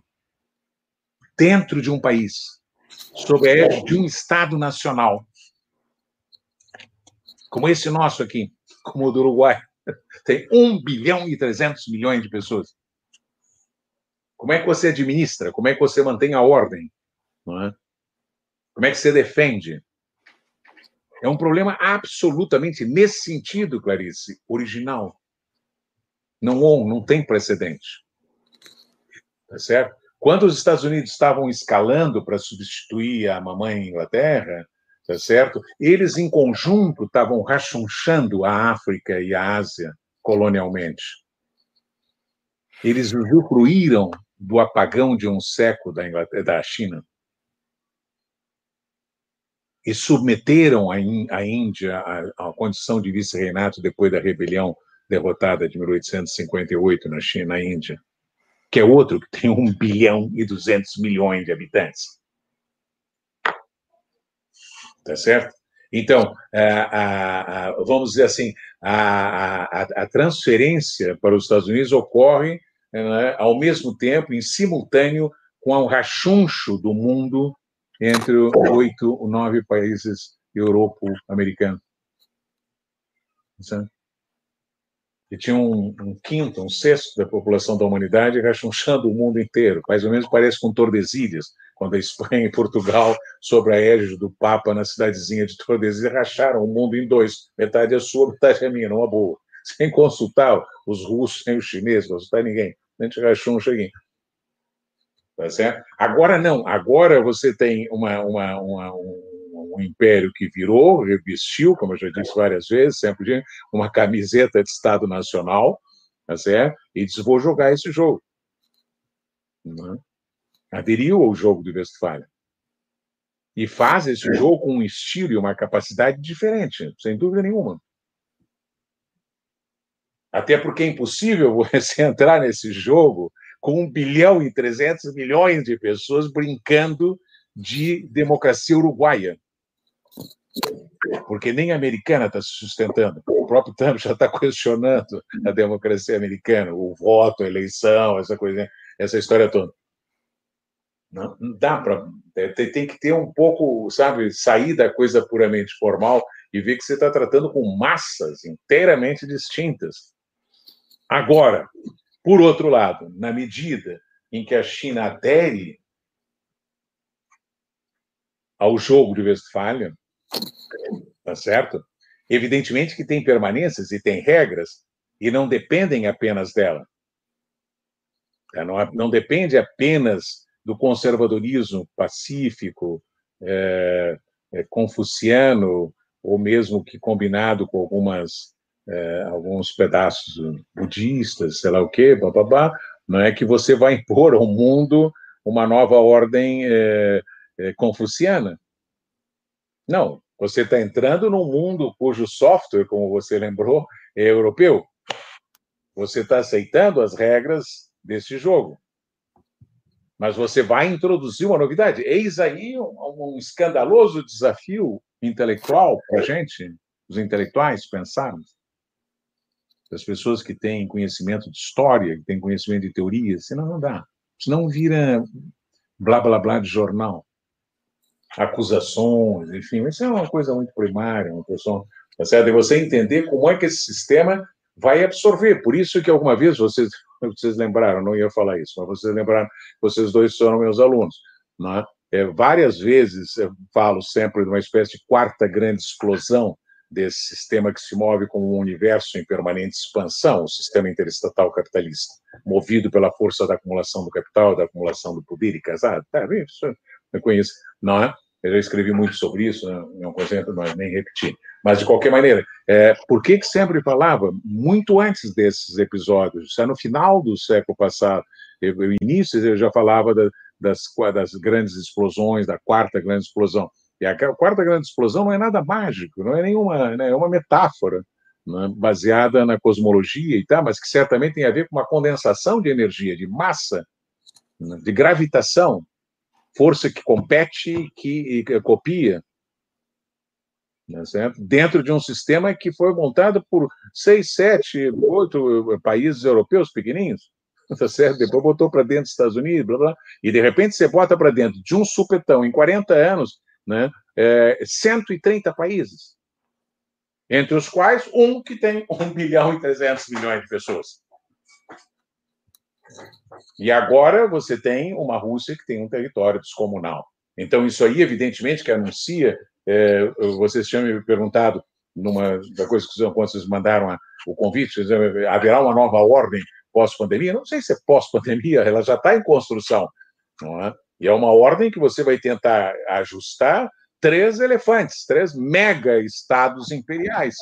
Os três sozinhos. Se botar a Índia dentro, eles controlam um terço da, da população do mundo e, sei lá, um quarto da, da, do território mundial. Então, é um sistema interestatal, obedece à coisa westphaliana, entende? mas tem características, quase eu diria, é, em homenagem ao Brodel, geográficas, de massa geográfica e demográfica, que é um desafio de pensar. Não adianta querer resolver isso com três, quatro fórmulas mágicas. É certo? Não tem. É muito difícil de saber. Com certeza a guerra desaparecerá, sei lá. Mas você, por exemplo, pode se perguntar: você, você diria, nesse quadro que está aí, se repetisse o século passado, se repetisse o que aconteceu nas transições entre os pequenos paizinhos europeus, entende? Né, que era uma máquina de competição e fazer guerra, entende? Não haveria possibilidade de você fazer esse trânsito, seja lá o que ele for e para onde esteja indo, sem uma guerra hegemônica. Tá Mas, ao mesmo tempo, quando você pensa a massa que está em jogo agora, não é? fica quase impensável uma guerra hegemônica do tipo Primeira e Segunda Guerra Mundial. Ou mesmo a Guerra dos 30 Anos, que foi a primeira grande guerra europeia hegemônica. Muito difícil. É muito difícil você dobrar uma massa territorial e humana e tecnológica e econômica como a dos Estados Unidos, ou como a China, ou como a Rússia. Nunca foi dobrada. Tá certo? Então, você vai pensando como? Como é que você vai construindo a pensação? Você construindo a pouco. Bom, isso aqui não vai, isso aqui não vai. Então, como vai? Vai, que vai e vai, tá certo? Que é o sistema interestatal? É. Que é capitalista? É. Que acumula igual? Acumula que a pressão sistêmica te empurra na, numa direção parecida, empurra. Mas que a massa do teu tamanho te resiste a esse empurrão, resiste. O que, que resulta disso? A pensar, pô. Não tem resposta. Fácil. Previsões simples. Ok. Tá bem? Então, eu não sei se, eu não sei se te respondo, e o, o Luiz. É faço, não sei se já está na nossa hora que temos que fechar, mas enfim, Luiz, não, deixa eu te dizer duas, duas, eh, eu acho que tem dois aspectos na tua, não é bem uma pergunta, nem são considerações que você fez. Né? Eu acho que é, sim, foi bom você lembrar, não é, a trajetória de já blá, blá, 35 anos de pesquisa desde o, o famoso artigo seminal é, da nossa querida amiga Conceição, não é? E do, e do início da nossa pesquisa internacional em 86, 87, que está na origem desse projeto, desse programa, dessa pós-graduação que vocês fizeram, sei lá. Entende? É, e os livros que foram sendo publicados. Tá? É, acho que você chamou atenção para uma coisa é, que é, me parece uma peculiaridade é, instigante dessa trajetória que nós, percorremos, que nós seguimos, é? É, que foi é, a combinação, a partir dos anos 90, da nossa pesquisa no campo internacional. Era um, um grupo de gente que vinha da discussão de desenvolvimento e a gente passa por uma discussão de hegemonia, crise de hegemonia, sei lá, blá, blá, blá, blá. Né? É, então, essa, essa, essa, essa essa passagem, essa nova discussão, essa combinação do problema de desenvolvimento com o problema de hegemonia mundial, luta das grandes potências, pá. essa combinação é que eu acho que é a originalidade dessa, dessa nossa pesquisa, que você fez referência, estou fazendo porque você fez, né? mas eu acho que tem um ponto, uma inflexão ali na década de 90, que foi quando alguns de nós entraram de cabeça na, na disputa, vamos chamar, publicística ou jornalística, é, com o pensamento neoliberal, não é? é? e a partir, de, inclusive, muito da nossa pesquisa que estamos fazendo na Europa, na Ásia, nos Estados Unidos, a gente não estava chutando deduzindo de uma ideologia qualquer, a gente estava trabalhando é, pesquisa de campo, e é a partir dessa pesquisa que a gente entra nos anos 90 nessa batalha que você lembrou, destacou e tal. E é interessante porque outro dia, revendo um pouco isso aí, por conta de alguma aula, sei lá, né, é, eu reencontrei, remontei uma sucessão de três artigos que onde junta coisa internacional com a coisa é, nacional, com a coisa neoliberal, com a coisa que naquela época se chamava de consenso de Washington, não é? É, e que são um, é um artigo que escrevi em 2004, chamava-se Os Moedeiros Falsos, é? É, é, é, questionando ou desvelando qual era o projeto é, neoliberal da coalizão liderada é, pelo professor Fernando Henrique Cardoso, né? E, e o, o, professor respondeu esse artigo escrevendo um artigo que chamava-se eu estou lembrado porque por acaso eu vi semana passada, você não lembraria, né? Eu chamava-se Reforma e Imaginação, o artigo que ele publicou na Folha de São Paulo em resposta ao meu artigo sobre os moedeiros falsos. E aí a Folha de São Paulo me deu uma réplica, direito a uma réplica, ou tréplicas, né?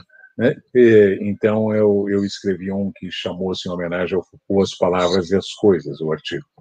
E eu estava lembrando, e eu estava lendo esse outro dia, e estava vendo que a, a tese central da minha resposta ao Fernando Henrique Cardoso era, entende, a sua ideia de globalização encobre um projeto de construção de um império, é um projeto de poder, não é um projeto de liberação de mercados que vai igualizar a riqueza e as reformas, enfim, blá blá blá. Enfim, na época o professor estava convencido dessas coisas, não sei se ainda hoje pensará esses mesmos negócios.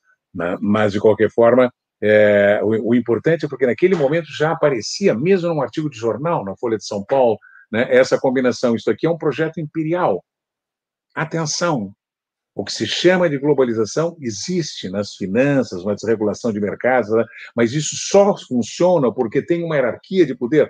E é não ter percebido essa hierarquia de poder que faz com que esses senhores, não sei se o professor Cardoso, mas que esses senhores que o seguiram hoje batam no peito, entende? Para dizer a gente não viu, entende? Que a globalização é desigualizante, ela é polarizante, entende? Tururu, tururu, tururu. Tá certo? Olha só, olha só. Não sei se é pior, pior que os outros que não viram que a, que a globalização ia permitir que os chineses roubassem as nossas ideias, a nossa tecnologia. Né? É? Então, eu acho que essa combinação é uma marca dessa pensação e fico contente que você tenha lembrado. Passo em seguida e encerro a tua pergunta sobre a centralidade da questão do poder hegemônico. É, exatamente, por isso que lembrei até do artigo é, A Palavras das Coisas, porque a resposta, o professor Cardoso, era a, o, o calcanhar desse assunto, professor, está numa luta de poder, enquanto o senhor está embevecido com reformas liberalizantes né? achando que isso aí vai provocar o desenvolvimento do Brasil. Tá, tá, tá, tá.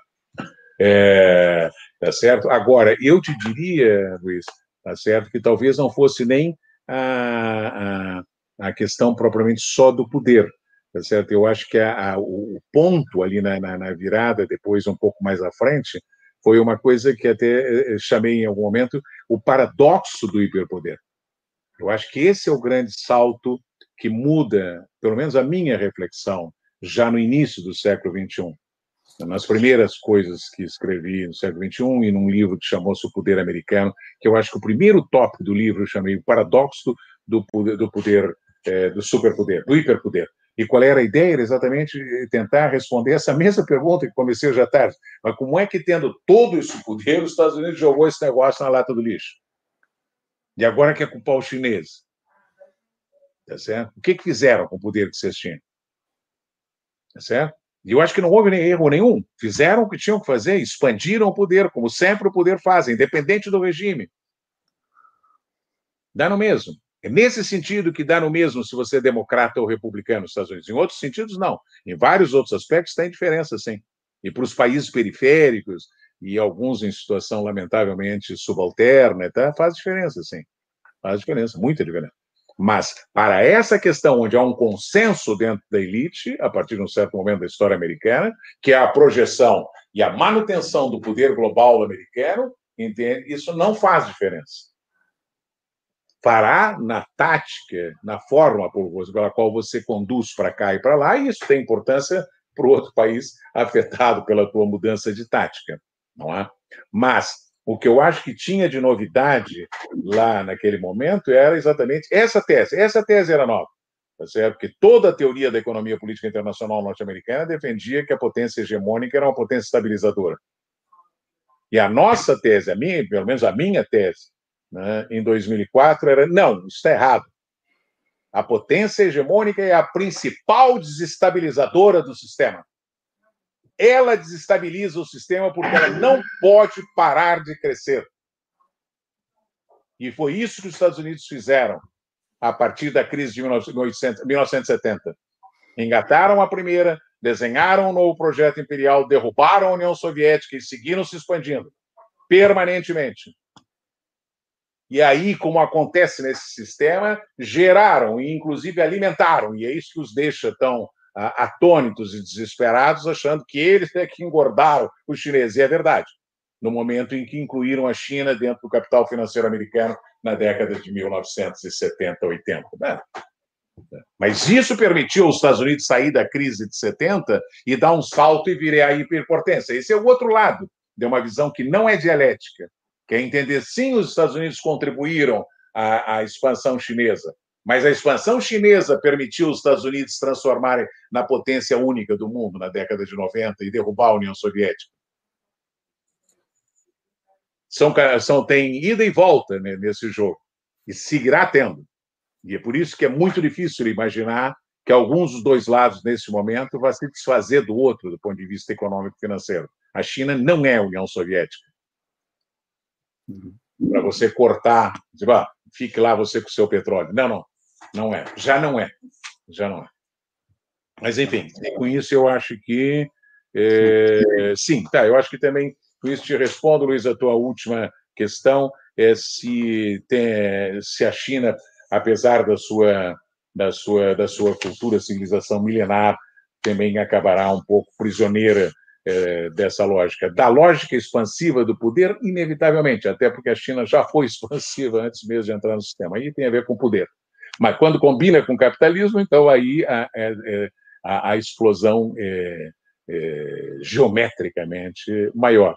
E, portanto, a China não tem como parar isso. Não tem como parar. Ela pode dar uma conotação, ela pode dar um viés, ela pode tentar levar, mas o sistema vai empurrando, ela vai empurrando. Enfim, isso é uma lógica sistêmica. Não existe Estado solitário sozinho. Não tem. Enfim, não sei se consegui. Não é responder, eu sei que vocês não fizeram pergunta ou resposta. É comentar o comentário, digamos assim. É contra comentar.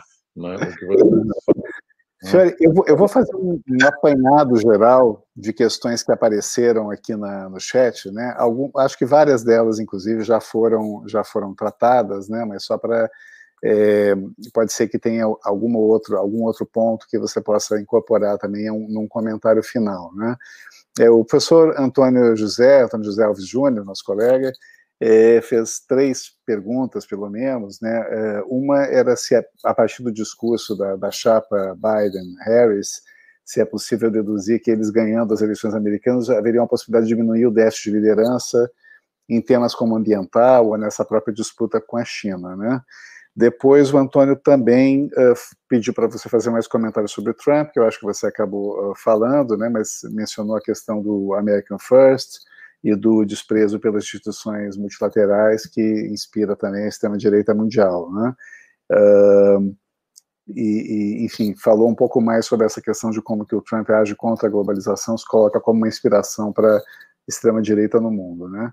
O Rogério Almeida uh, pergunta até onde vai a tentativa da China e Rússia de saírem do padrão dólar e assim diminuírem o padrão financeiro dos Estados Unidos e também até onde é importante para a Rússia e China articular com outros países de alguma relevância no sistema mundial alternativas ao poder americano, qual é o papel que desempenham a África e a América Latina? São perguntas imensas, né? Evidentemente não, não vai dar para se estender sobre isso, mas talvez você possa mencionar alguma coisa. A Edna Silva pergunta como você vê a capacidade de reação dos Estados Unidos, que tem colocado em marcha uma estratégia de estrangulamento da rede 5G pressão da cooperação de aliados como Reino Unido, Alemanha, Austrália e Japão, e, por fim, o Gerardo Cerdas Veiga uh, gostaria de perguntar como que intervém a crise e desastre climático na trajetória das disputas geopolíticas atuais e se esse seria um fator inédito comparado com disputas uh, hegemônicas anteriores. Então, esses são, esse é um breve apanhado aqui de, de questões que apareceram do ouvinte. Aí eu passo para você fazer um encerramento, eventualmente comentando algum ponto que possa complementar. Né?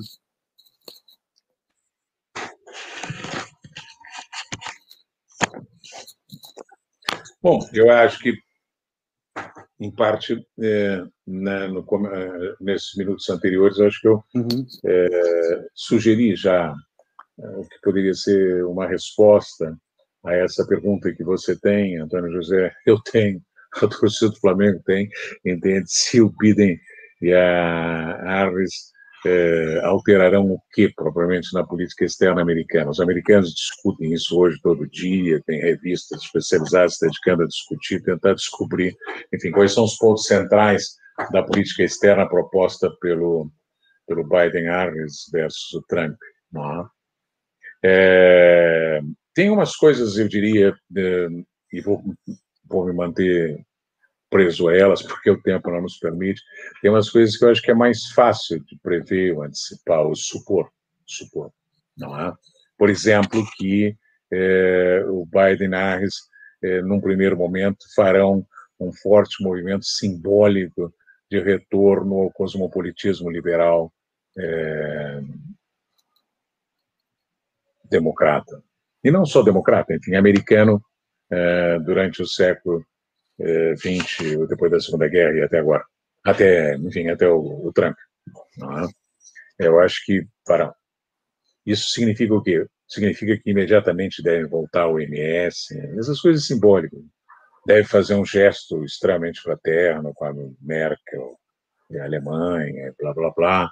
Não é? Deve é, referendar a OTAN, deve dizer que a União Europeia é absolutamente fundamental para os Estados Unidos, para a humanidade, essas coisas todas eles farão, não é?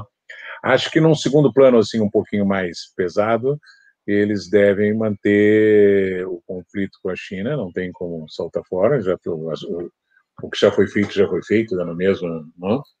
E, mas provavelmente tentarão estender algumas pontes com a China nessa questão climática. Sim, devem reabrir a agenda climática, verde, é, transição energética, esses tópicos que estavam na agenda do, do Obama, enfim, o Clinton, os democratas em geral, eles devem, acho que devem reabrir. Né?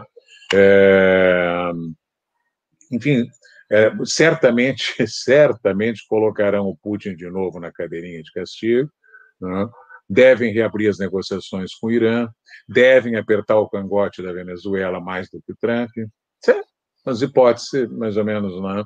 É, quase eu diria triviais. Né? Mas a, é mais difícil, é a questão que eu estava falando no ponto anterior isso é menos da política externa, imediata, dos simbolismos, discurso pela paz, pelos direitos humanos, coisas desse tipo. Não, não e mais o que, de fato, não é, é o governo Biden-Harris faria em combinação com o comando, que tem um alto grau de autonomia militar da infraestrutura imperial militar global. Às vezes as pessoas têm dificuldade de pensar isso. O que, que significa uma estrutura militar global que tem cerca de 800 bases militares fora dos Estados Unidos, tem cerca de 300 a 400 mil soldados fora dos Estados Unidos, e tem acordos militares é, de defesa mútua, de venda de armas, com cerca de 130 dos 190 países que tem nos, nas Nações Unidas. Inclusive esse que agora que o Brasil assinou no Texas, os nossos militares assinaram, e que não é, não é, não deve ser atribuído a essa figura caricata que temos aí. Não, não, é uma questão dos militares, o acordo militar que eles assinaram. É uma retomada do alinhamento militar, tecnológico, compra e venda de armamentos de 1952, e que o, o, Geisel tinha terminado. Então, né, isso aí é, é, é, é essa infraestrutura que é aquele cidadão que aparece num filme que apareceu por aí, falando para o Trump sobre o soldado brasileiro que estava ali, pobrezinho. Olha aqui, temos aqui um brasileirinho, só voltou a dizer um índio, né? Ele é que paga, ele é que traz a tanga, ele traz a roupinha dele, tá? A gente não precisa gastar dinheiro nenhum, Trump, não se preocupe, ele está aqui porque é submisso mesmo, é nosso índio e tal, blá, blá, blá. Né? É, essa infra global, né, é, tem e não tem colagem com a Casa Branca. Tem e tem. Né? Por exemplo, o Obama enfrentou resistência em várias decisões que ele tomou que os caras não levaram em conta. O Trump, com a ideia de sair do Iraque, de sair do Afeganistão, os caras bombardeiam, né? boicotam, fazem um atentado, inventam um negócio fantasma e pronto, uma coisa autônoma. Eles têm a estratégia. E desse pessoal, digamos que a turma analista chama de deep state, né, certo? Eles não são uns fantasmas eh, né, conspiratórios, que esses meninos de ciência política gostam de falar, teoria da conspiração, é um boboseiro. Não. Isso é uma coisa real. Uma coisa real. Tá certo? E tem a ver com a administração de uma gigantesca, gigantesca máquina, né, que é esse império instalado no mundo inteiro, em todos os oceanos do mundo, em todos os céus do mundo, no espaço, no espaço cibernético.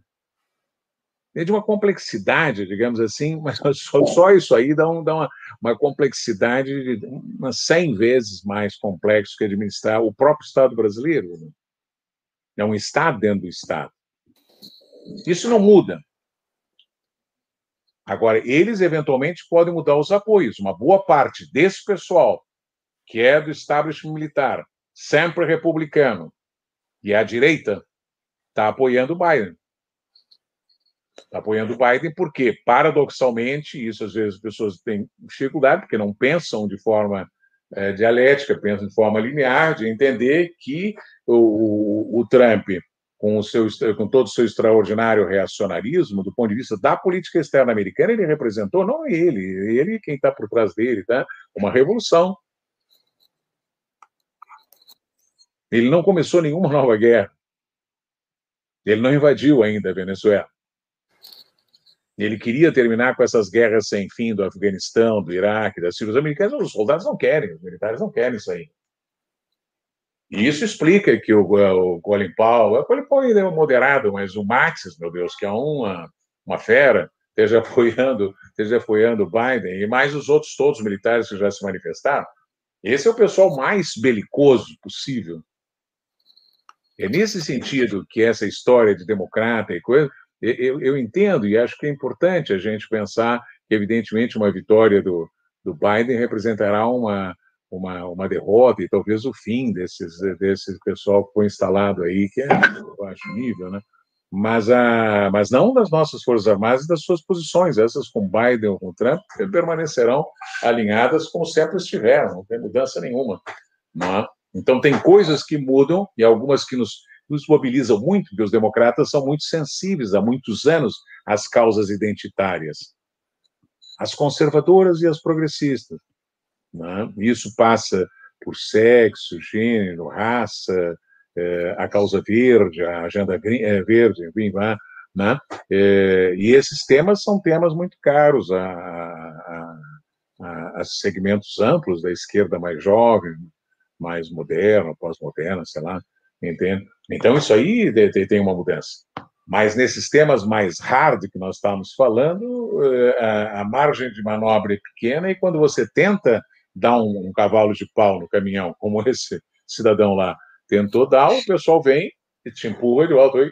E se você não vai para o lugar, né, é, o Bolton escreve um livro dizendo que ele é um sacana, tá, tá, e passa a apoiar o Biden e o próprio impeachment, que foi um impeachment armado por essa turma do Bolton, tá, e os democratas têm que colocar. Então é nesse sentido que é, tem, tem e não tem, tem que qualificar muito é, o que, que a gente está pensando quando é, no jogo americano torce pelo Flamengo ou pelo Fluminense. Né? Não. É, a outra questão era.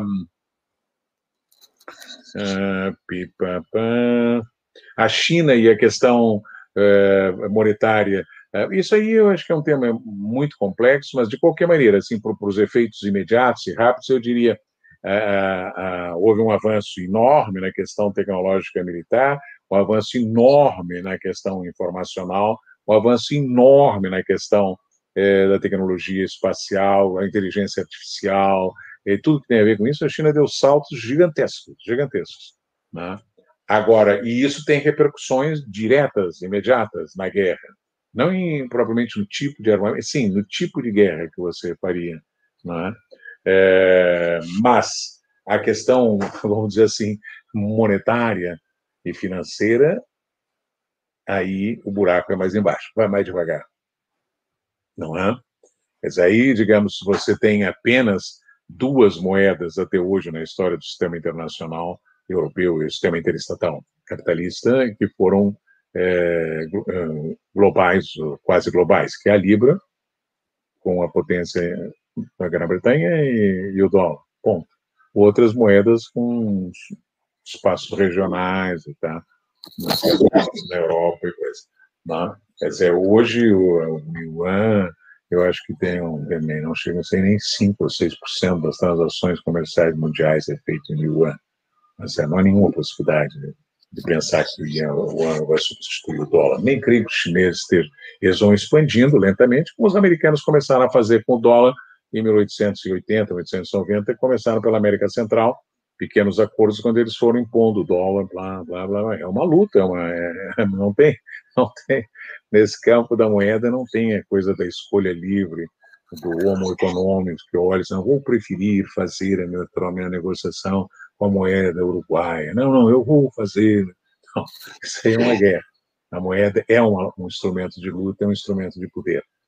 Toda potência que ganha impõe sua moeda, sua ética, seus valores, suas armas, sua moeda. Não? E, portanto, conquistar posições no campo da moeda é o que a China está fazendo lentamente. Hoje já cresceram muito nos últimos anos a porcentagem de trocas feitas entre China e Rússia em moeda local, entre China e os petroleiros do Oriente Médio, com o Irã, com a Venezuela, assim, isso vai né? por esse caminho, vai devagar. Em geral, quando você se aproxima de tentar se impor, é onde a reação é mais violenta, porque aí realmente junta as armas com a finança para destruir a tua ameaça. Não é? é a capacidade dos Estados Unidos de recuperar, e eu não entendi direito se era recuperar a supremacia é, tecnológica, ou da ponta tecnológica em certos setores, com o G5 e tal. Não? Eu acho que os Estados Unidos têm uma capacidade de, de, de retomada gigantesca, porque tem uma massa instalada de capacidade não é, é, no campo tecnológico, em todos os campos, então eles conseguem recuperar os atrasos. Nesse caso específico da G5, realmente eles ficaram, ficaram para trás, e há campos, sobretudo no campo da inteligência artificial, então os chineses deram grandes passos à frente. Mas ainda não está consolidada a supremacia chinesa. Nem creio que vá acontecer do tipo tipo jogo, assim, agora ganhei, bom, agora te entrega aí para não vai ter. Vamos seguir competindo. É por isso mesmo que eu acho que uma das coisas que se pode dizer com toda certeza sobre o cenário futuro, a partir da competição entre esses três gigantes, pelo menos esses três gigantes, até a Europa conseguir se recolocar nesse jogo, não é? é propiciará saltos tecnológicos absolutamente impensáveis até hoje. Né? Outro dia eu até escrevi um artigo um pouco provocação, um pouco para ver se as pessoas pensam sobre a agenda verde, substituição do carbono, tá? é, de como a transição energética vai andando mais rápido na produção de armas para destruir. Mas são eles que estão liderando, de fato, as grandes pesquisas de substituição energética para poderem é, não usar petróleo nos seus drones, nos seus papapá, enfim. É, então, eles têm uma previsão de transição genética até 2060, 70 nas armas, para a guerra. Né? E essa capacidade os Estados Unidos mantém gigantesca. gigantesca. Portanto, se recuperam, competem, vão pau a pau. Né? Os Estados Unidos, de certa forma, está estrebuchando é, com o desejo de não perder o monopólio. Já perdeu. Mas essa luta pelo monopólio é uma luta constante. Eles, eles monopolizaram outras coisas, os chineses outras coisas, de repente os russos, uma coisa hipersônica e tal. É monopólio, isso dura um tempo, até que chegam os outros atrás, enfim, como na economia, nas armas. Não é? O que você não vai ter, e isso com certeza já é uma perda de posição relativa, mas não é a perda da sua centralidade no jogo do poder mundial, é você não ter mais a capacidade prolongada de impor o seu monopólio no campo da ética, no campo da tecnologia de ponta, no campo das armas, no campo. Tá certo? Você vai ter que disputar, e sempre disputar. É uma corrida. E isso aí deve provocar, do meu ponto de vista, acho um, um salto tecnológico que a humanidade não tem capacidade de pensar nesse momento. Tá certo? Acho que talvez devesse recorrer aos, aos estudiosos da teoria evolucionária, discípulos do Darwin, para pensar o que vai acontecer em termos, inclusive, da espécie com o que vem pela frente, movido, em última instância, por essa competição interestatal, em última instância, bélica. Né? O que mais que tinha? A questão a questão climática. Ambiental. Ambiental. Né? Ela, a questão ambiental. Eu acho que a questão ambiental, até, até um tempo atrás, ela era quase que um monopólio europeu. É? é digamos, é como se a Europa tivesse ficado a criadora do software do sistema, né, que tivesse ficado responsável, já tinha ficado depois da Segunda Guerra responsável pelo financiamento da, das causas de boa vontade na África, na América Latina, tá? E, os, e os pequenos povinhos nórdicos ficaram distribui prêmio Nobel, tá? essas coisas assim, Holanda, tá? É, então, ah, mas é porque não é só por isso, é porque eles têm dificuldades sérias do ponto de vista energético, para começar, não é? E, e portanto, eles têm um, uma, um compromisso com essa, com essa causa, com as causas climáticas e tal, que vai além de uma, de uma perspectiva ética papal, por exemplo. O Papa tem, tá, tem uma encíclica importante sobre esse assunto que deduz a partir da ética. Esse pessoal tem essa posição, medida porque se deduz a partir das suas limitações é, do ponto de vista energético e climático e. Agora, fora daí, não é? acho que os chineses, é, na última duas décadas, década e meia talvez, mudaram muito a sua posição e adernaram muito na direção de apoio dessa da, da agenda climática e ambiental não é? Muito, muito. Né? Incluíram essa questão nos seus planos quinquenais, né, com uma questão estratégica. Não era, não era. A posição chinesa, em 1990, a entrada do século, era entende cada um ao seu tempo. Vocês fizeram ah, o estrago que fizeram, não vão querer que agora a gente pague a conta de vocês. Mas agora não. A China já opera agora como grande potência. Né? Já opera como cogestora do sistema mundial. E nesse sentido, por razões internas, razões internas muito pesadas, climáticas e energéticas, eles estão patrocinando. É pouco com relação a, ao macrosistema de produção, não é, é pouco, mas está andando. Né? Os Estados Unidos, durante o período Trump, eis aí um, um, eis aí um tópico que muda muito. Durante o período Trump, reverteu quase tudo para trás. Ele acabou de abrir, inclusive, a exploração do petróleo no Alasca, que está há muito tempo interditada e tal e é provável que se o Biden ganhar, ele volte tudo isso para trás. E aí eles ficarão numa outra clave, imitando um pouco a América Latina, quando vai do, liberalismo para o desenvolvimentismo, liberalismo para o desenvolvimentismo, e ficam nessa gangorra sem sair do lugar. Não é? Mas acho que é um tema, é um tema na agenda. Não altera a, a, a, as regras do sistema. Muito provavelmente, por exemplo, você vai ouvir pouco, eu não sei, não, não tenho acompanhado é, o peso dessas questões na Rússia. Por quê? Enfim, porque é tem um território absolutamente gigantesco, com uma população pequena para o território e com um potencial energético gigantesco, é uma potência energética. Né? A Rússia tem tudo. Eles têm petróleo, eles têm gás, eles têm carvão, eles têm energia nuclear, é, têm minerais estratégicos e tal.